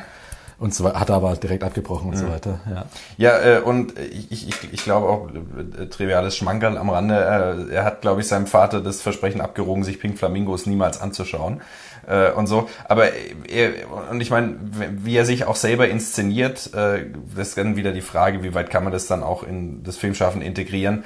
Ähm, er, er, er, tritt immer mit Anzug auf, mit nach hinten gegelten Haaren, mit diesem französischen äh, Schnurrbart, Bleistiftbart über den Lippen und so weiter und hat ein sehr gepflegtes, bürgerliches äh, Äußeres. Ja, aber schon. Das ist eine sehr seltsame Vision davon. nee, klar, aber es ist ähm, vielleicht in gewisser Weise Salvador Dali auch nachempfunden ja, wieder, gerade dieser Bart, wenngleich er natürlich nicht nach oben steht bei ihm. Ähm, äh, aber äh, das ist letztendlich so eine grundsätzliche Ambivalenz, die sich bei ihm dann durchzieht. Mhm. Und ähm, auch dann in äh, Polyester danach, ähm, wo die Wein wieder dabei ist, wo er auch am Schluss ähm, ja, müssen wir, wir müssen, glaube ich, die Handlung, äh, sagen wir so, äh, kurz gesagt, äh, die Wein ist Hausfrau und äh, ihr Mann betrügt sie. Sie findet es heraus, will sich von ihm trennen, er demütigt sie. Ähm, sie, äh, ihre beiden Kinder sind auch schwer gestört. Ja, ihr Sohn ist nämlich jemand, der dazu neigt, Frauen die Füße zu zertreten. auch wundervoll, wenn er dann in der in der Stadt unterwegs ist und wie ein, ein Heroinabhängiger äh, im äh, Wild Turkey, Hot Turkey, Cold Turkey äh, äh, so so Entzugserscheinungen kriegt und dann schließlich kann er sich nicht mehr zurückhalten und tritt einer Fuß, Frau auf den Fuß ähm, und ähm, die Tochter ist mit irgendwelchen äh, Gangstern unterwegs ja, nimmt Drogen. Spielt alles in den 50ern, aber natürlich diese, diese, wie nennt man, wie heißt nochmal der Schauspieler, der in einem Autounfall gestorben ist? James Dean, so James ja. Dean Gangster sind das. Genau, ja. Und ähm, äh, dann schließlich aber kommen ihre Kinder zurück, äh, sind geheilt, äh, irgendwie, äh, er ist Künstler, sie, also er malt irgendwelche Skulpturen, sie fängt an zu stricken und die äh, sozusagen Familie ist wiederhergestellt, nur ohne Vater. Dann taucht aber der Traummann auf. Ich glaube, der erste professionelle Schauspieler, der auftaucht, nämlich Tab, Tab Hunter genau. ist es. Ähm, der, ähm, äh, der mit ihr dann äh, gemeinsam äh, äh, anscheinend eine romantische Liebe erlebt und dann hört der Film aber noch nicht auf. Also das Konzept Familie ist nicht wiederhergestellt, sondern stellt sich heraus, dass er mit äh, ihrer Mutter durchbrennen will mit ihrem Geld, ähm, was dann äh, in einer Gewalteskalation endet, bei der äh, dann die beste Schauspielerin der Welt. Äh, Edith Messi. Edith Messi, äh, beim nächsten Mal habe ich's. Äh, die beiden dann tot fährt im Auto und so weiter und letzt und äh, äh den Vater auch äh, den äh, ehemaligen Ehemann, dessen Geliebte tot fährt und am Schluss sind sozusagen alle antagonistischen Kräfte äh, ermordet und die äh, die Kinder, die äh, Freundin, deren Partner und sie gehen dann gemeinsam ins Haus und die Kamera fährt äh, zum Himmel wo auch so eine Ambivalenz drin ist, weil es ist äh, nicht diese äh, Wiederherstellung von etwas, obwohl es aussieht wie ein Happy End, ähm, weil wie so eine Ambivalenz drin ist, die vielleicht ähm, äh, Natürlich, ja, man kann davon auch ausgehen, dass da jetzt auch noch was von der Justiz folgt und so weiter. Mhm. Es ist ein kurzes Glück. Übrigens am Ende sprüht sie, glaube ich, irgendwie noch so Parfüme, die doch oder so ja. kann das sein. Da müssen wir auch noch gleich zukommen. Als, als vielleicht als Foreshadowing dann für Hairspray. Also sagt sie auch Hairspray. Und ähm, genau, wichtig ist natürlich äh, die ähm, das Gimmick des Films. Ja, da komme ich, würde ich aber gleich mhm, zu. Ja, bitte. Erstmal zum Einstieg würde ich noch sagen, hier ist das beste Zitat von John Waters.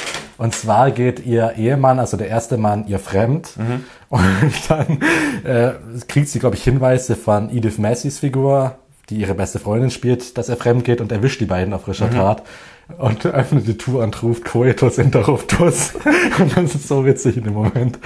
Ähm, ja, genau, zu äh, Tab Hunter würde ich noch anmerken. Genau Ja. der erste etablierte Schauspieler vielleicht, äh, der nicht durch John Waters etabliert wurde.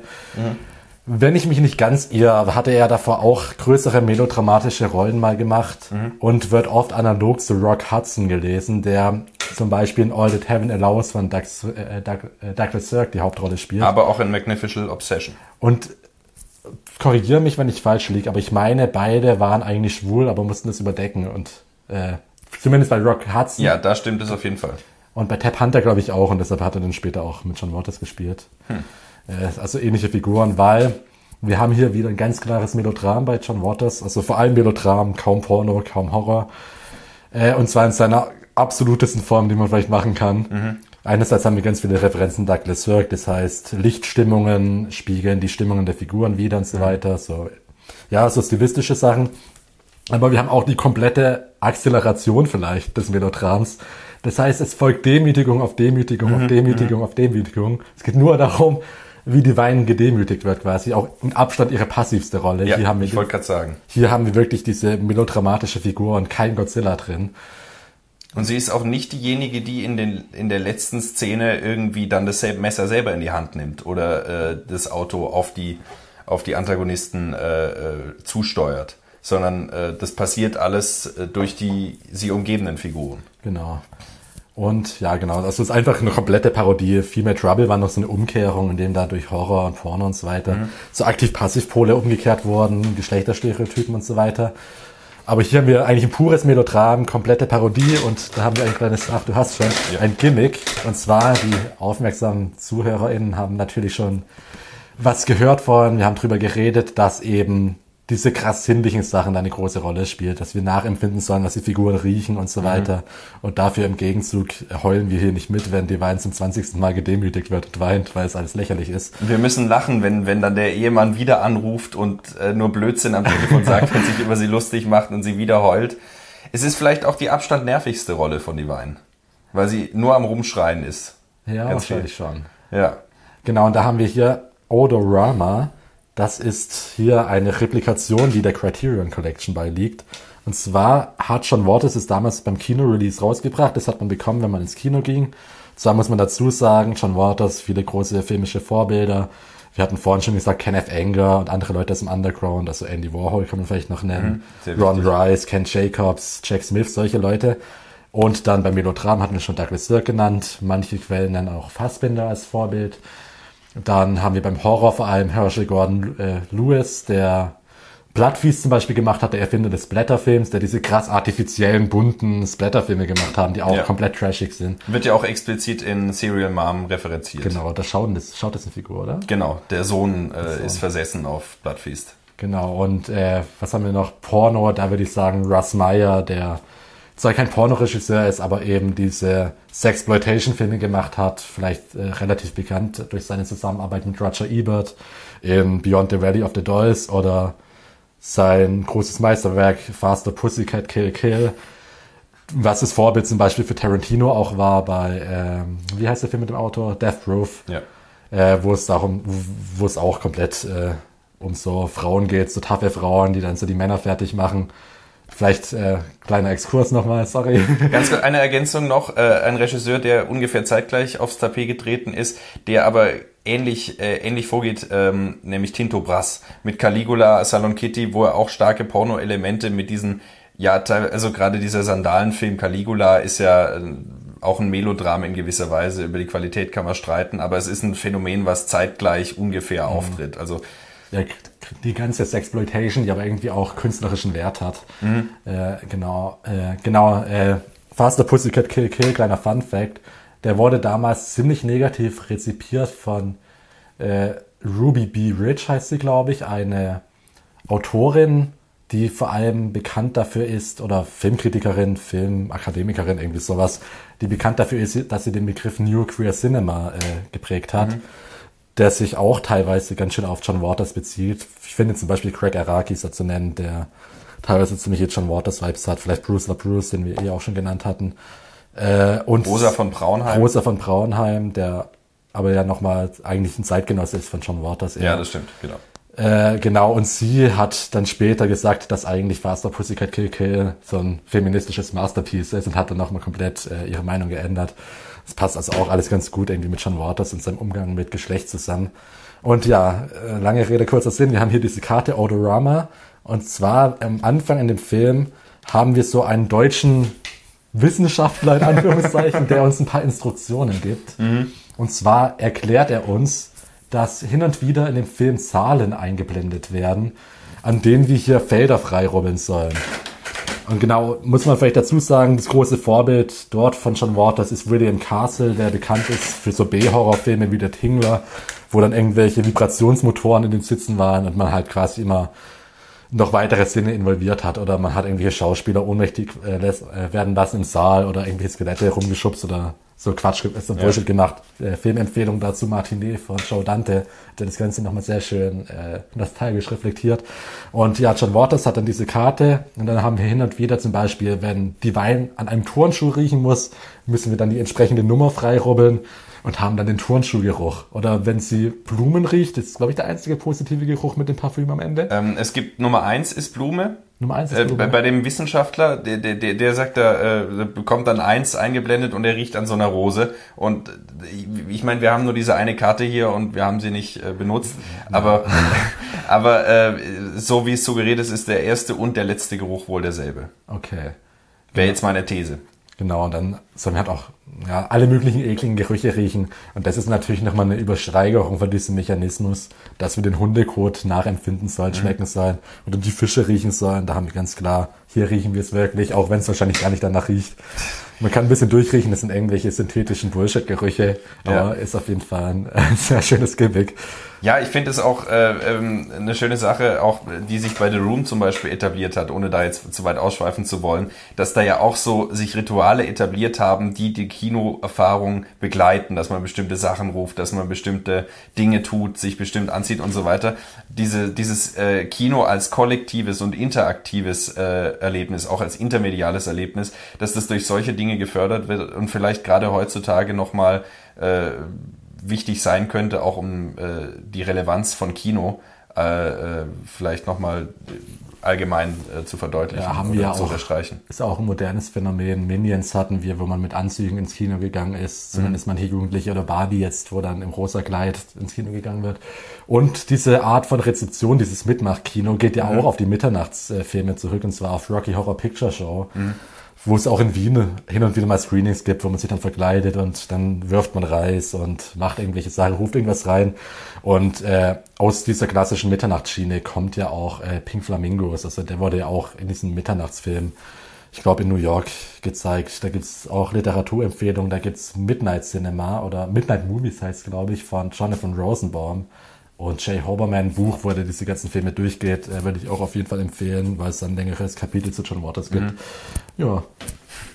Ja, ich meine, äh, ein, ein Verweis äh, natürlich auch auf, auf Georges Méliès und dieses interaktive Kino der Attraktion der 20er Jahre, ja, wo ja genau. Film auch eingebunden wird in Performancekunst und so weiter, als Matinee-Veranstaltung und so weiter, wenn man ganz weit zurückgeht. Oder möchte. wenn wir dann nochmal auf das subversive Potenzial davon mhm. übergehen wollen, Sergei Eisenstein, der das machen wollte, um dich irgendwie wach zu rütteln, oder Theater der Grausamkeit von Antonin Artaud, der auch so einen Angriff auf die Zuschauenden äh, machen wollte. Aber mhm. ich glaube, jetzt werden wir ein bisschen prätentiös und schweifen ab. ja, ähm, äh, gut. Äh, jetzt ähm, kommen wir zu zwei Filmen. Äh, da lasse ich dich noch mal äh, kurz was zu sagen. Jetzt sind wir nämlich im Jahr 88 und äh, gehen dann über zum Jahr 1990, nämlich zu Hairspray und Crybaby. Ähm, die habe ich beide gesehen. Crybaby mein erster John Waters Film gewesen, mhm. weil ich mich natürlich als junger Bub noch nicht an die harten Filme getraut habe. Ach so. Oder nein, wahrscheinlich, ich glaube, der war auf Netflix. Also. So. Und ich hatte den Namen John Waters schon gehört. Und das sind quasi seine zwei Mainstream-Erfolge gewesen. Deshalb mhm. handeln wir die auch ganz kurz ab, weil wir hier cool sind. Ja. Äh, Hairspray, da ist sein, sein bekanntester Film wahrscheinlich in der breiten Bevölkerung. Ich mhm. denke mal so im Filmcircle ist Pink Flamingos vielleicht bekannter, aber Hairspray ist schon ein Begriff, den, glaube ich, auch viele Leute kennen, die nicht so viel mit Film am Hut haben. Da geht's quasi um so, spielt auch wieder in den 50er Jahren und da geht's um solche hm, TV-Shows, wo Jugendliche so in so einem Ballroom tanzen und dann geht immer das Licht aus, wenn du nicht gut genug tanzt und dann musst du da gewinnen. Und dann geht's da um so Antirassismus und dadurch, dass auch dicke Mädchen irgendwie da gewinnen können und schön mhm. sein können. Das sind alles relativ simple, aber gute Messages natürlich. Und äh, genau was sein, spielt die Wein auch wieder mit, spielt die Mutter von der Hauptfigur. Christina ja. Ritchie spielt, glaube ich, die Hauptrolle, die ist dann später auch nochmal groß Karriere gemacht hat und auch so eine eigene Talkshow hatte und so weiter. Mhm. Ist, ist es, glaube ich, äh, der letzte Film mit Divine? Der letzte Film mit Divine, genau. Divine ist dann relativ äh, jung gestorben. Auch mit 43. 43. Nicht? Oder 44, und sowas. Ganz tragisch ist die Geschichte dadurch, dass Divine kurz nach ihrem Tod äh, wäre sie gecastet worden als wiederkehrende Figur in, ich glaube, alle unter einem Dach, so heißt die Sitcom mit El Bundy. Die mhm. Genau, also da wäre sie komplett, äh, die Wein komplett im Mainstream angelangt. Und hat auch mittlerweile einige männliche Figuren noch in anderen Filmen gespielt und so weiter. Genau, also das ist nämlich so die Sache, ähm, er hat äh, sich trotz äh, dessen, dass er als Drag Queen vorrangig aufgetreten ist, äh, mit dem Pronomen er immer angesprochen. Zum Beispiel ja, John genau. Waters verwendet immer er. Ähm, vielleicht ganz äh, nett also zu erwähnen. Und was ich jetzt auch gesehen habe, es gibt eine Doku, die, die ich leider noch nicht gesehen habe, über Divine, I Am Divine. I Am Divine. Ja, ähm, in der äh, wohl auch ein Bestreben von äh, ihm, ich weiß leider seinen bürgerlichen Namen nicht. Ich glaube Glenn Milstead. Ja, das, das ich, ja genau. Ähm, dass er tatsächlich danach gestrebt hat, auch als äh, männliche äh, Figur oder Person ähm, äh, äh, Charakterdarstellungen genau. im, im ernsten äh, Film, in der ernsten Filmbranche. Also das ist ja auch, glaube ich, der Grund, warum er in äh, Polyester nicht drin war, ähm, weil äh, in du meinst, äh, Schauspiel. Äh, du meinst Desperate Living. Äh, Desperate Living, genau, äh, Desperate Living nicht dabei war, weil er, ähm, ich glaube, in England irgendwie ein Schauspielarrangement angenommen hat. Äh, das hat er in einem Interview gesagt, das dass sein, ja. da immer so ein Bestreben war, auch irgendwie sich davon loszulösen. Und das kann man ja vielleicht auch bei ähm, John Waters, also ohne jetzt äh, sein eigenes Werk revidieren zu wollen, bemerken, äh, dass er sich von diesen anfänglichen Themen äh, immer weiter wegbewegt hat vielleicht und ähm, ja auch selber gesagt hat, dass er solche Filme nicht mehr machen will, was auch der mhm. Grund ist, warum nach 2004 bis heute kein Film mehr von ihm erschienen Wobei ist. Wobei er gerade an einem arbeitet. Er verfilmt einen Roman von sich, Liarmouth. Habe ich aber leider nicht gelesen. Hm. Äh, genau, wo waren wir gerade bei? Hairspray, genau, sein Mainstream-Erfolg. Äh, mit Divine noch, äh, letzte Rolle. Und äh, ja, vielleicht kann man dazu erwähnen, es ist so ein Riesenphänomen geworden in den USA. Es gibt da Musical-Adaptionen. Es gibt auch ein Remake, wo unter anderem, wie heißt Troy aus High School Musical, Zac Efron mitspielt. Mhm. Äh, und ich glaube, das ist auch so ein typisches Ding, was man, wenn man so Highschool-Theatergruppen, wenn die so ein Musical machen müssen, da ist Hairspray auch so ein Ding, was man machen kann. So da ist John Waters schon sehr weit von seiner ursprünglichen Subversion und seinem Szene-Publikum aus dem Underground quasi entfernt und ist da wirklich in der Öffentlichkeit angekommen. Ja, genau. Und dann 1990 Crybaby. Kann ich nicht mehr viel zu sagen, aber ich war fünf Jahren Minimum gesehen. Johnny Depp spielt mit, spielt, ist auch wieder so Rock'n'Roll-Ästhetik, 50er-Ästhetik.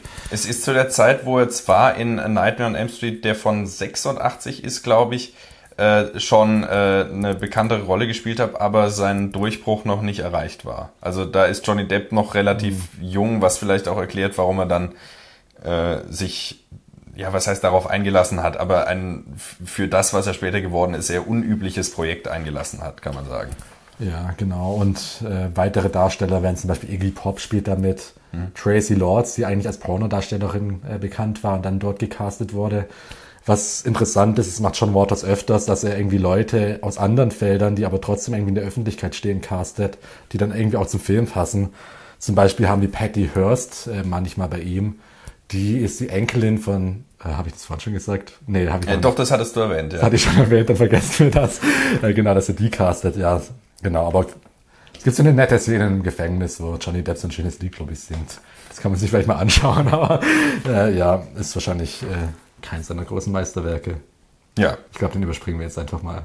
Ja, nee, also ich meine, ähm, ich glaube, wir haben uns auch schon an, wesen, an wesentliche Punkte herausgearbeitet. Ja. Wir kommen jetzt äh, zu Serial Mom, hatten wir eigentlich auch schon was gesagt. Gibt es da noch was äh, zu ergänzen? Ähm, er ist vielleicht ähm, der Film, der am wenigsten äh, also in der Inszenierung jetzt, äh, wenn, wenn ich es mit den Filmen abgleiche, die ich gesehen habe, ähm, der in den ersten Minuten am ehesten noch ähm, als konventioneller Film rüberkommt, wenngleich sich im Schauspiel und in bestimmten Bildern dann doch wieder der alte John Waters und seine Art zu inszenieren bemerkbar macht. Aber es ist ein relativ äh, gut gotierbarer Film im konventionellen Sinne. Ja, es ist vielleicht der Film, wenn man mit seiner Familie einen John Waters Film anschauen will und nicht gerade Hairspray irgendwie an der Seite hat mhm. oder Crybaby.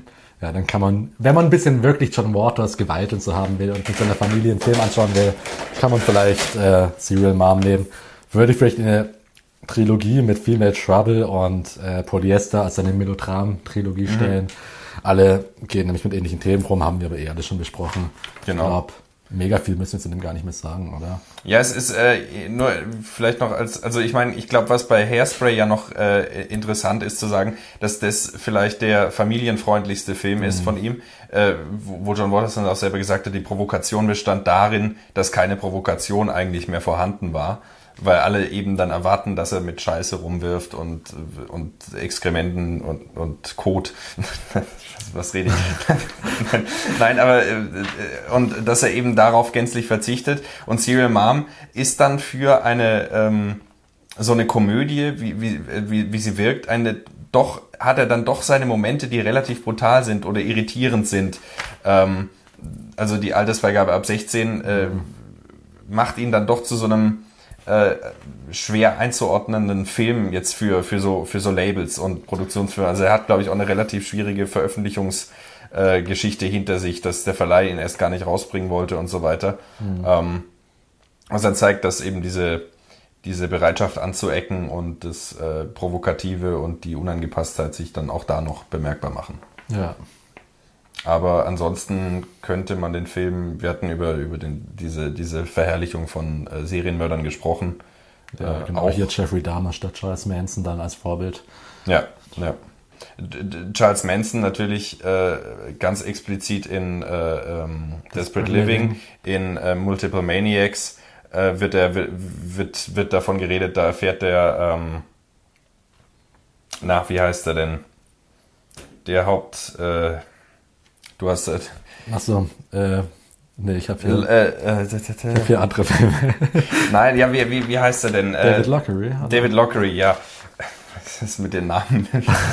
Na, es ist ja ein Running Gag, der zieht sich jetzt durch. Ähm, David Lockery, ähm, äh, ähm, äh, aus der Zeitung erfährt, dass äh, äh, da ein gewisser Charles Manson Sharon Tate ermordet hat und dann ganz mhm. neidisch ist und äh, total erregt, äh, dass ihm das nicht eingefallen ist, Sharon Tate umzubringen und so weiter. Und äh, ich glaube auch, dass er in ähm, äh, in äh, äh, Female Trouble in irgendeiner Form auch mal auftritt. Das kann gut sein was man vielleicht erwähnen könnte dazu, ja, bei Desperate Living ist das Porträt von Charles Manson neben dem Porträt von Hitler und Idi Amin. Ja. Äh, aber man muss sagen, ich glaube, John Waters hat, ist gar nicht, wir haben über diese Medienkritik und Kritik an diesem Serienmord über Höhen gesprochen, aber ich bin mir gar nicht so sicher, ob da John Waters eine klare Haltung hat, weil wenn man Interviews mit ihm anschaut, äh, liegen die ihm doch eigentlich ganz, ganz gut. Mhm. Er hat, glaube ich, öfters Briefkontakt zu irgendwelchen Mördern und ist ganz stolz davon, dass er irgendwie was hat er? Er hat irgend so ein so eine Memorabilia von John Wayne Gacy, glaube ich. Äh, John, ja. Ja, aber das so so Dreck, was unter seinem Haus war, wo die Leichen waren und irgendwie sowas hat er in seinem Zimmer stehen. Gut, da ist die Frage dann, inwieweit das dann diese Koketterie ist ja. und ein Paratext, wo er wo eine Rolle spielt und so weiter. Aber da, da, das passt dann doch eher wieder zu diesen früheren Filmen, die dann tendenziell äh, eher in die verherrlichende Richtung gehen ja. als Serial Mom, wenngleich ja, genau. da auch natürlich immer diese Ungreifbarkeit bleibt. Und natürlich schauen wir den Film auch an, weil wir es so geil finden, diese Serienmorden, weil es so witzig ist. Total, das, ja. Äh, das ist ja, kann man nie von so einer absoluten Kritik bei so einem Film sprechen, wenn es eine Komödie ist. Haben wir auch immer wieder so eine Ambivalenz mit drin. Genau, eben, das ist das, äh, dass man ja äh, durch, was du sagst, dass diese ironische Überhöhung immer eine kritische Distanz schafft ja. zu diesem Kult, zu dieser Verherrlichung. Genau. Soll ich noch über die drei letzten Filme kurz reden? Ja, bitte. Am Rande sehr kurz bemerkt, uns gibt es auf YouTube mit Bild, aber auch auf Spotify, iTunes, Deezer, Google sowie sämtlichen anderen gängigen Podcast-Portalen und per RSS-Feed für einen flexiblen und individuellen Hörgenuss. Wir freuen uns über jede Unterstützung und wären fürs Abonnieren, Liken und Teilen aufrichtig dankbar. Außerdem gibt es uns auf Instagram als erziebte Kunst. Auch dort lohnt es sich vorbeizuschauen, um keine weiteren Folgen mehr zu verpassen. Ja, dann rede ich ganz kurz zu denen, weil die gar nicht so schlecht sind. Zumindest einer ist super gut. Mhm. Äh, 1998 hat er Packer gemacht. Da geht's um einen jungen Fotografen in Baltimore.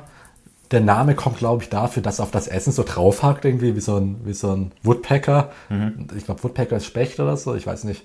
Äh, und da geht's eben darum, dass er so Underground-Fotografie macht, dass er quasi so äh, Motive, die nicht klassisch so schön sind, fotografiert. Ich weiß nicht mehr genau, was die Motive sind, aber so Toiletten fotografieren oder Elend fotografieren und so weiter. Und das stellt er dann in irgendeinem Burgerladen oder so aus. Und dann kommen Kunstkritiker und finden das ganz toll und er wird zu so einer großen Sensation in der Kunstszene. Und da reflektiert John Waters natürlich seinen eigenen Stand. Wir haben ja jetzt ausführlich über seine Filme geredet.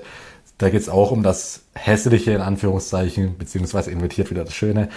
Und äh, da John Waters ist auch ein kanonisierter Name. Wir reden ja hier nicht über so einen kleinen Filmemacher, der komplett vergessen ist, sondern John Waters hat auch Ausstellungen. John Waters ist auch in der National Film Registry in den USA und so weiter. Das ist halt ein etablierter, kanonisierter Name. Schriftstellerisch tätig, auch jetzt mit so einem Live-Programm war er hier auch in Wien und so ich weiter. War da. Du warst da, ja. Äh, genau, und da reflektiert er seine Rolle natürlich oder was heißt natürlich, der Film ist dann nicht mehr wirklich subversiv. Man sieht irgendwelche Ratten ficken oder sowas, aber das war's dann auch schon.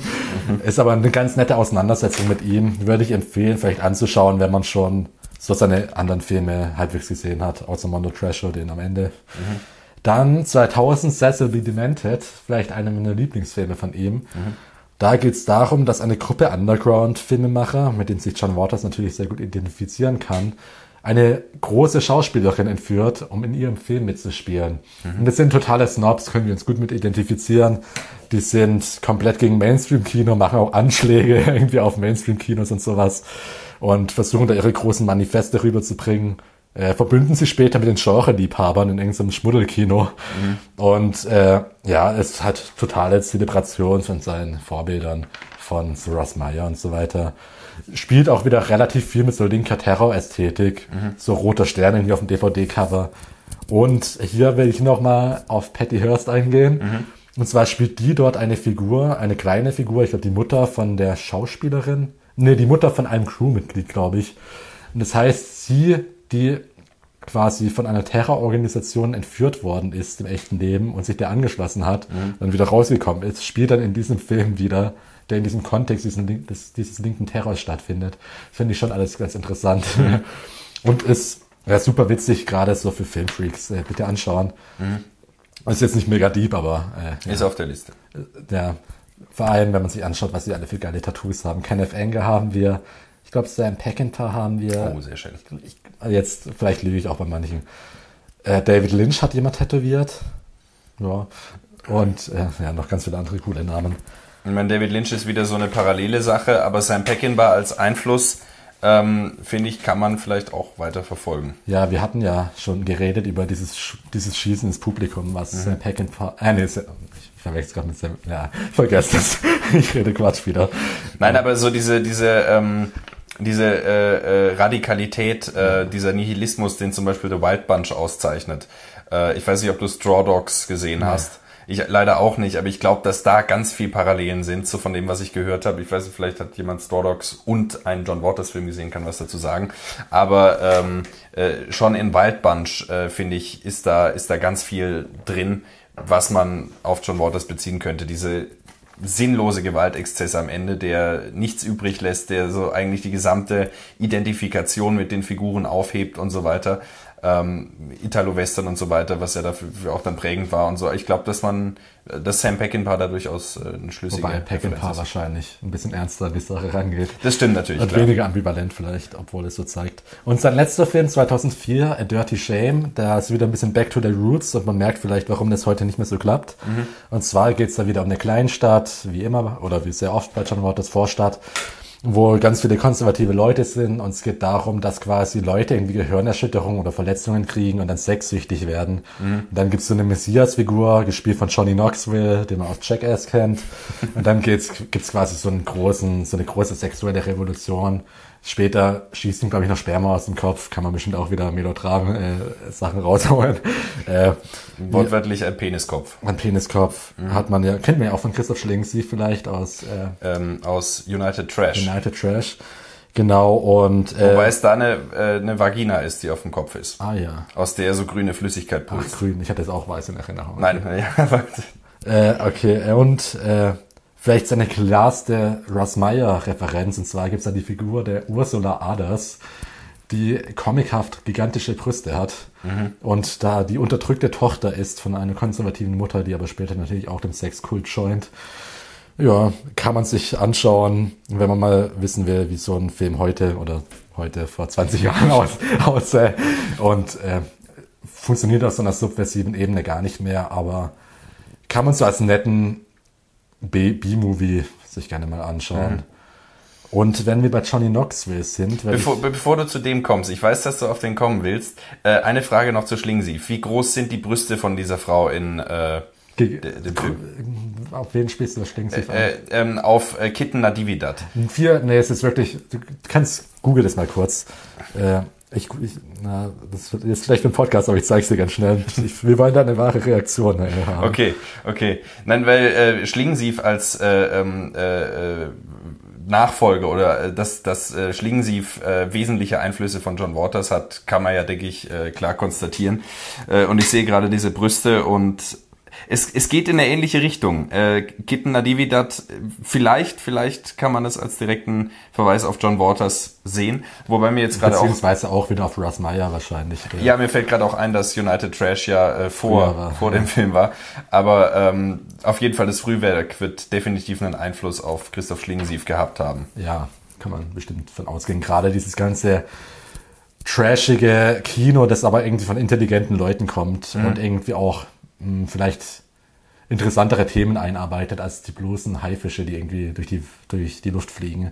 Und gerade Schlingensief hat ja auch diese extreme Verwurzelung im Melodram. Äh, nicht so sehr Doug, Douglas Sirk, sondern vielmehr dezidiert Fassbinder und vor allem Veit Harlan. Mhm. Mutters Maske ist ja eine direkte, ein direkte, direktes Remake von äh, Veit Harlans Opfergang. Mhm. Also er ist dann natürlich dann noch näher an der deutschen Geschichte dran, arbeitet sich an Nazi-Symbolik ab und so weiter, aber macht vielleicht Ähnliches oder das Gleiche, was John Waters ähm, mit, den, mit dem Thema Queerness in den USA tut, mit ähm, der, mit der Nazi-Vergangenheit jetzt ganz allgemein gesagt und mit politischen Diskursen, die in Deutschland stattfinden.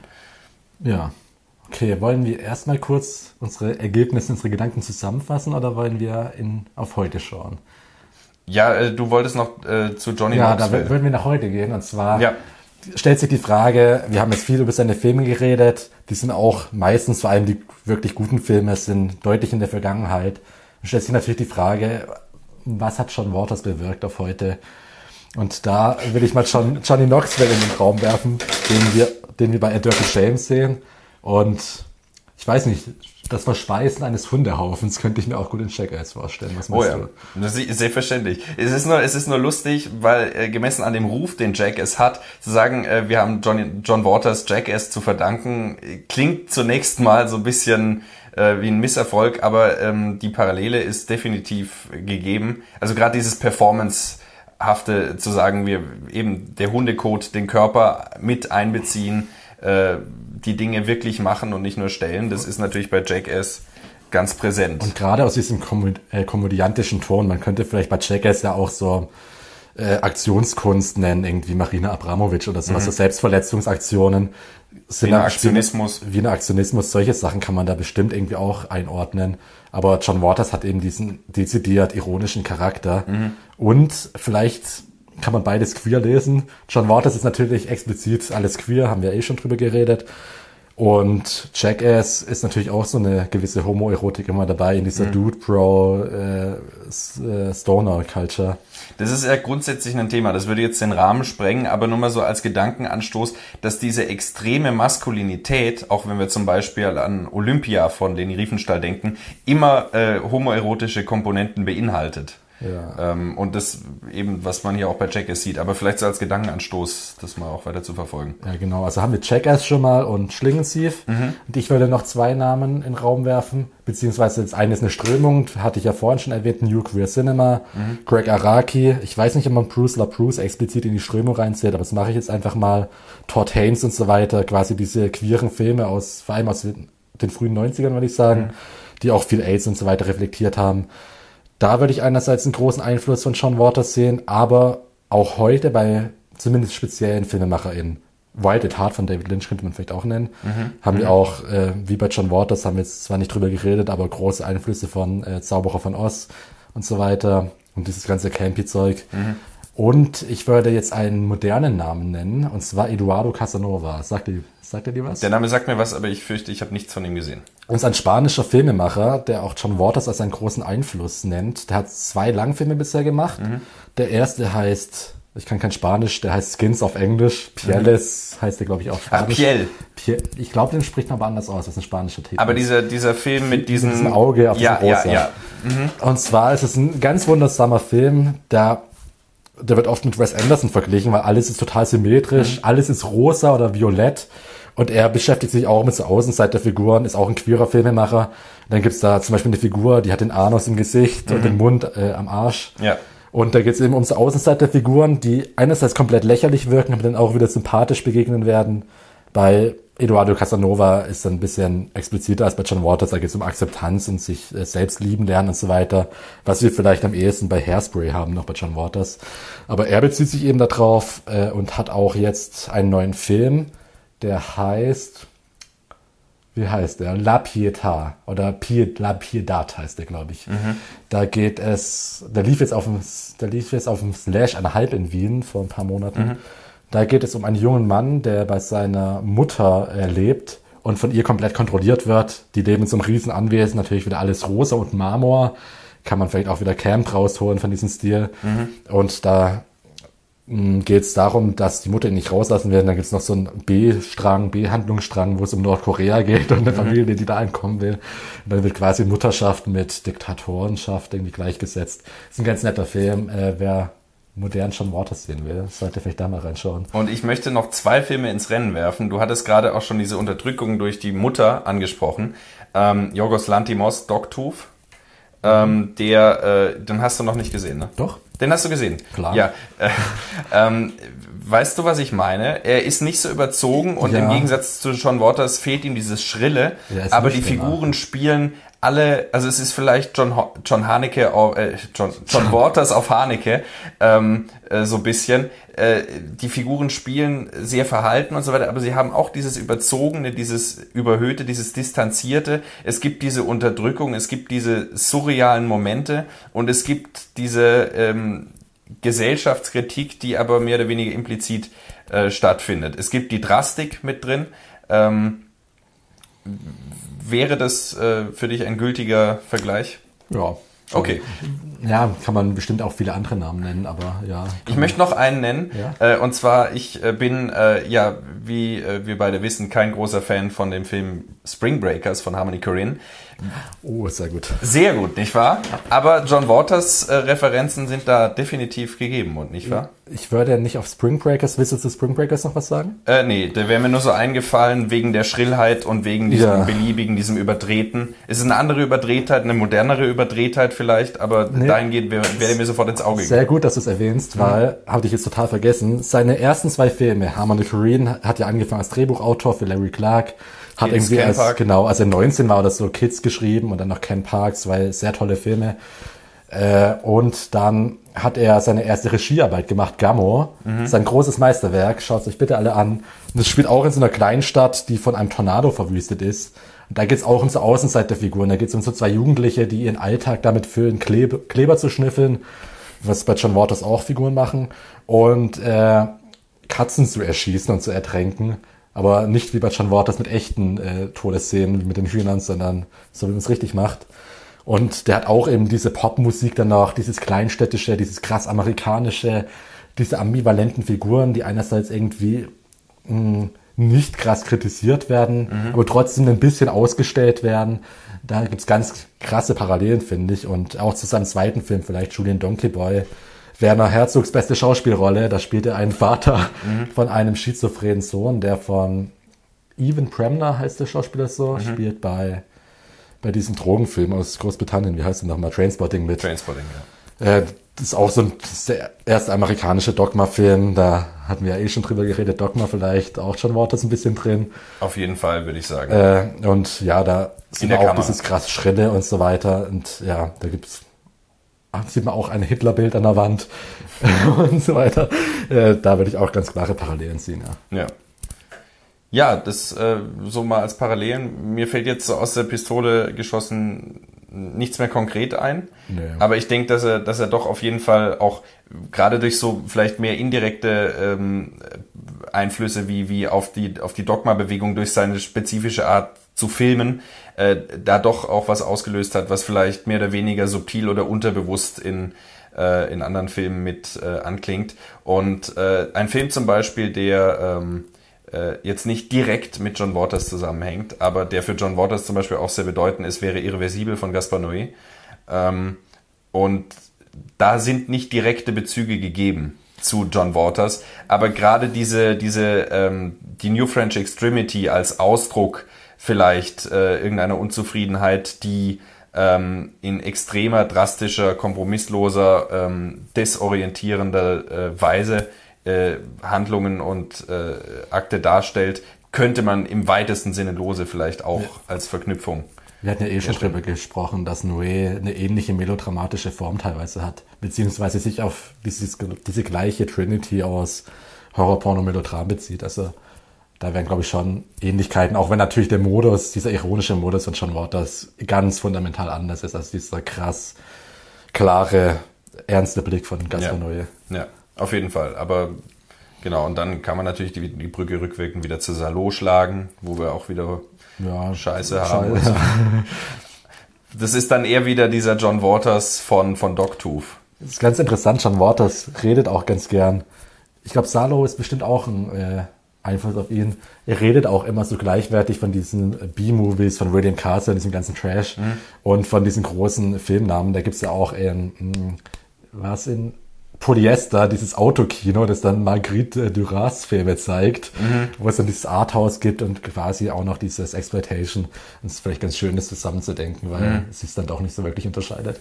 Ja, das, das ist tatsächlich sehr spannend. Und äh, gerade gerade Salo und Irreversibel nennt er als also irreversibel als vielleicht den äh, schönsten, ob, äh, obszönen Film äh, der Gegenwart. John Waters, ja, das? Äh, in einem Interview und äh, rückwirkend Salo. Also ah, ja. da ist definitiv ein, ein Bezug Gut, da. Ja. Gut. Ähm, Gut. Ich, wir haben jetzt äh, über John Waters äh, Werk gesprochen und wir, ähm, denke ich, haben auch wesentliche Punkte herausgearbeitet. Wir freuen uns natürlich auf den kommenden Film. Genau, ich glaube ein Release-Date. Ich, ich, vermute mal, meine Prediction in zwei Jahren oder so, mhm. in drei Jahren sehen wir den mal. Vielleicht noch so als abschließende äh, Frage oder Überlegung. Ähm, du hast selber auch jetzt insbesondere bei den letzten drei Filmen gesagt, dass die Subversion immer mehr äh, sich mhm. äh, seinem, seinen Werken entzieht oder daraus verschwindet. Ähm, wenn jetzt ein John Waters 2024 einen Film macht, was, äh, er, er, er sagt ja selber immer wieder, er will nicht dahin zurück, wo er in seinen Anfängen war. Er will kein Pink Flamingos 2 machen. Ähm, ist, ist das Altersmilde? Ist das ähm, der, mhm. äh, der mittlerweile mit Geld überhäufte, äh, wohlsituierte, angesehene Regisseur, der sich nun doch von der Kulturindustrie vereinnahmt hat lassen ähm, und der von seinem revolutionären, subversiven Potenzial äh, nichts mehr spüren lässt? Oder? Na, ich glaube, das ist eher der Umwelt geschuldet. Diese Subversion kannst du heute nicht mehr machen. Er hat es ja versucht nochmal, vielleicht ein bisschen mit der Dirty Shame. Mhm. Und sein Stil hat er ja so im Groben beibehalten. Ich glaube, ich glaube, dass eher die Umwelt ist, die halt heute sowas anders rezipiert, als mhm. dass er da irgendwie abgeschwächt ist. Wäre meine, wäre meine Einschätzung. Ja, das, das ist eine gute Frage, die, äh, die sich generell stellen lässt. Wie, wie, wie äh, die, die, die, äh, die Zeitlichkeit von Schock mhm. ähm, äh, historisch gesehen, ja. die äh, erwiesenermaßen dann doch häufig recht kurzlebig ist. Ja. aber ähm, mit, einer, mit einem historischen Blick äh, und mit Hinblick auf Missstände, die auch heute vielleicht noch nicht überwunden sind, äh, sind diese Filme, denke ich, immer noch sehr aktuell und sehenswert. Ja, schaut sie euch alle an, außer vielleicht Mondo Treasure. und ja, Dirty Shame könnt ihr auch weglassen vielleicht. und so Hacker vielleicht auch. Und Crybaby vielleicht auch, aber sonst den Rest schon. Ich finde es so schön, wie du immer wieder Mondo Trash Show einerseits äh, erwähnst, dass er doch irgendwie gut ist, dann sagst du, naja, als letzten gucken und doch, aber es ist halt immer noch ein John Waters Film, aber kein, keiner seiner großen, ja. Ah, naja. Gut, ähm, abschließendes Zitat aus irgendeinem John Waters Film, mit dem wir das Publikum entlassen oder hm. hast du noch was auf der Seele? Ich gucke hier gerade noch mal die Liste durch. Ähm, Sag du. ne, mir ist leider auch keins. Mir fällt gerade keins mehr ein unter dem Druck jetzt. Was haben wir zu Flamingos noch am Ende vielleicht irgendwie? Ja, das habe hab ich alles schon genannt. Hm. Ja, so Sachen wie Hold These Goddamn Chickens ist natürlich im Kontext der Szene. Ja, das lassen wir nicht. Machen wir ein anderes. Ja, es ist, es ist halt kein gutes Schlusszitat so. Egal, schaut euch die Filme an, dann seht ihr die Zitate selbst. das ist, das ist gut. Macht's gut. Ciao. Ciao. Die siebte Kunst. Der Filmpodcast mit Timo Bertolini und Jonas Nicolai.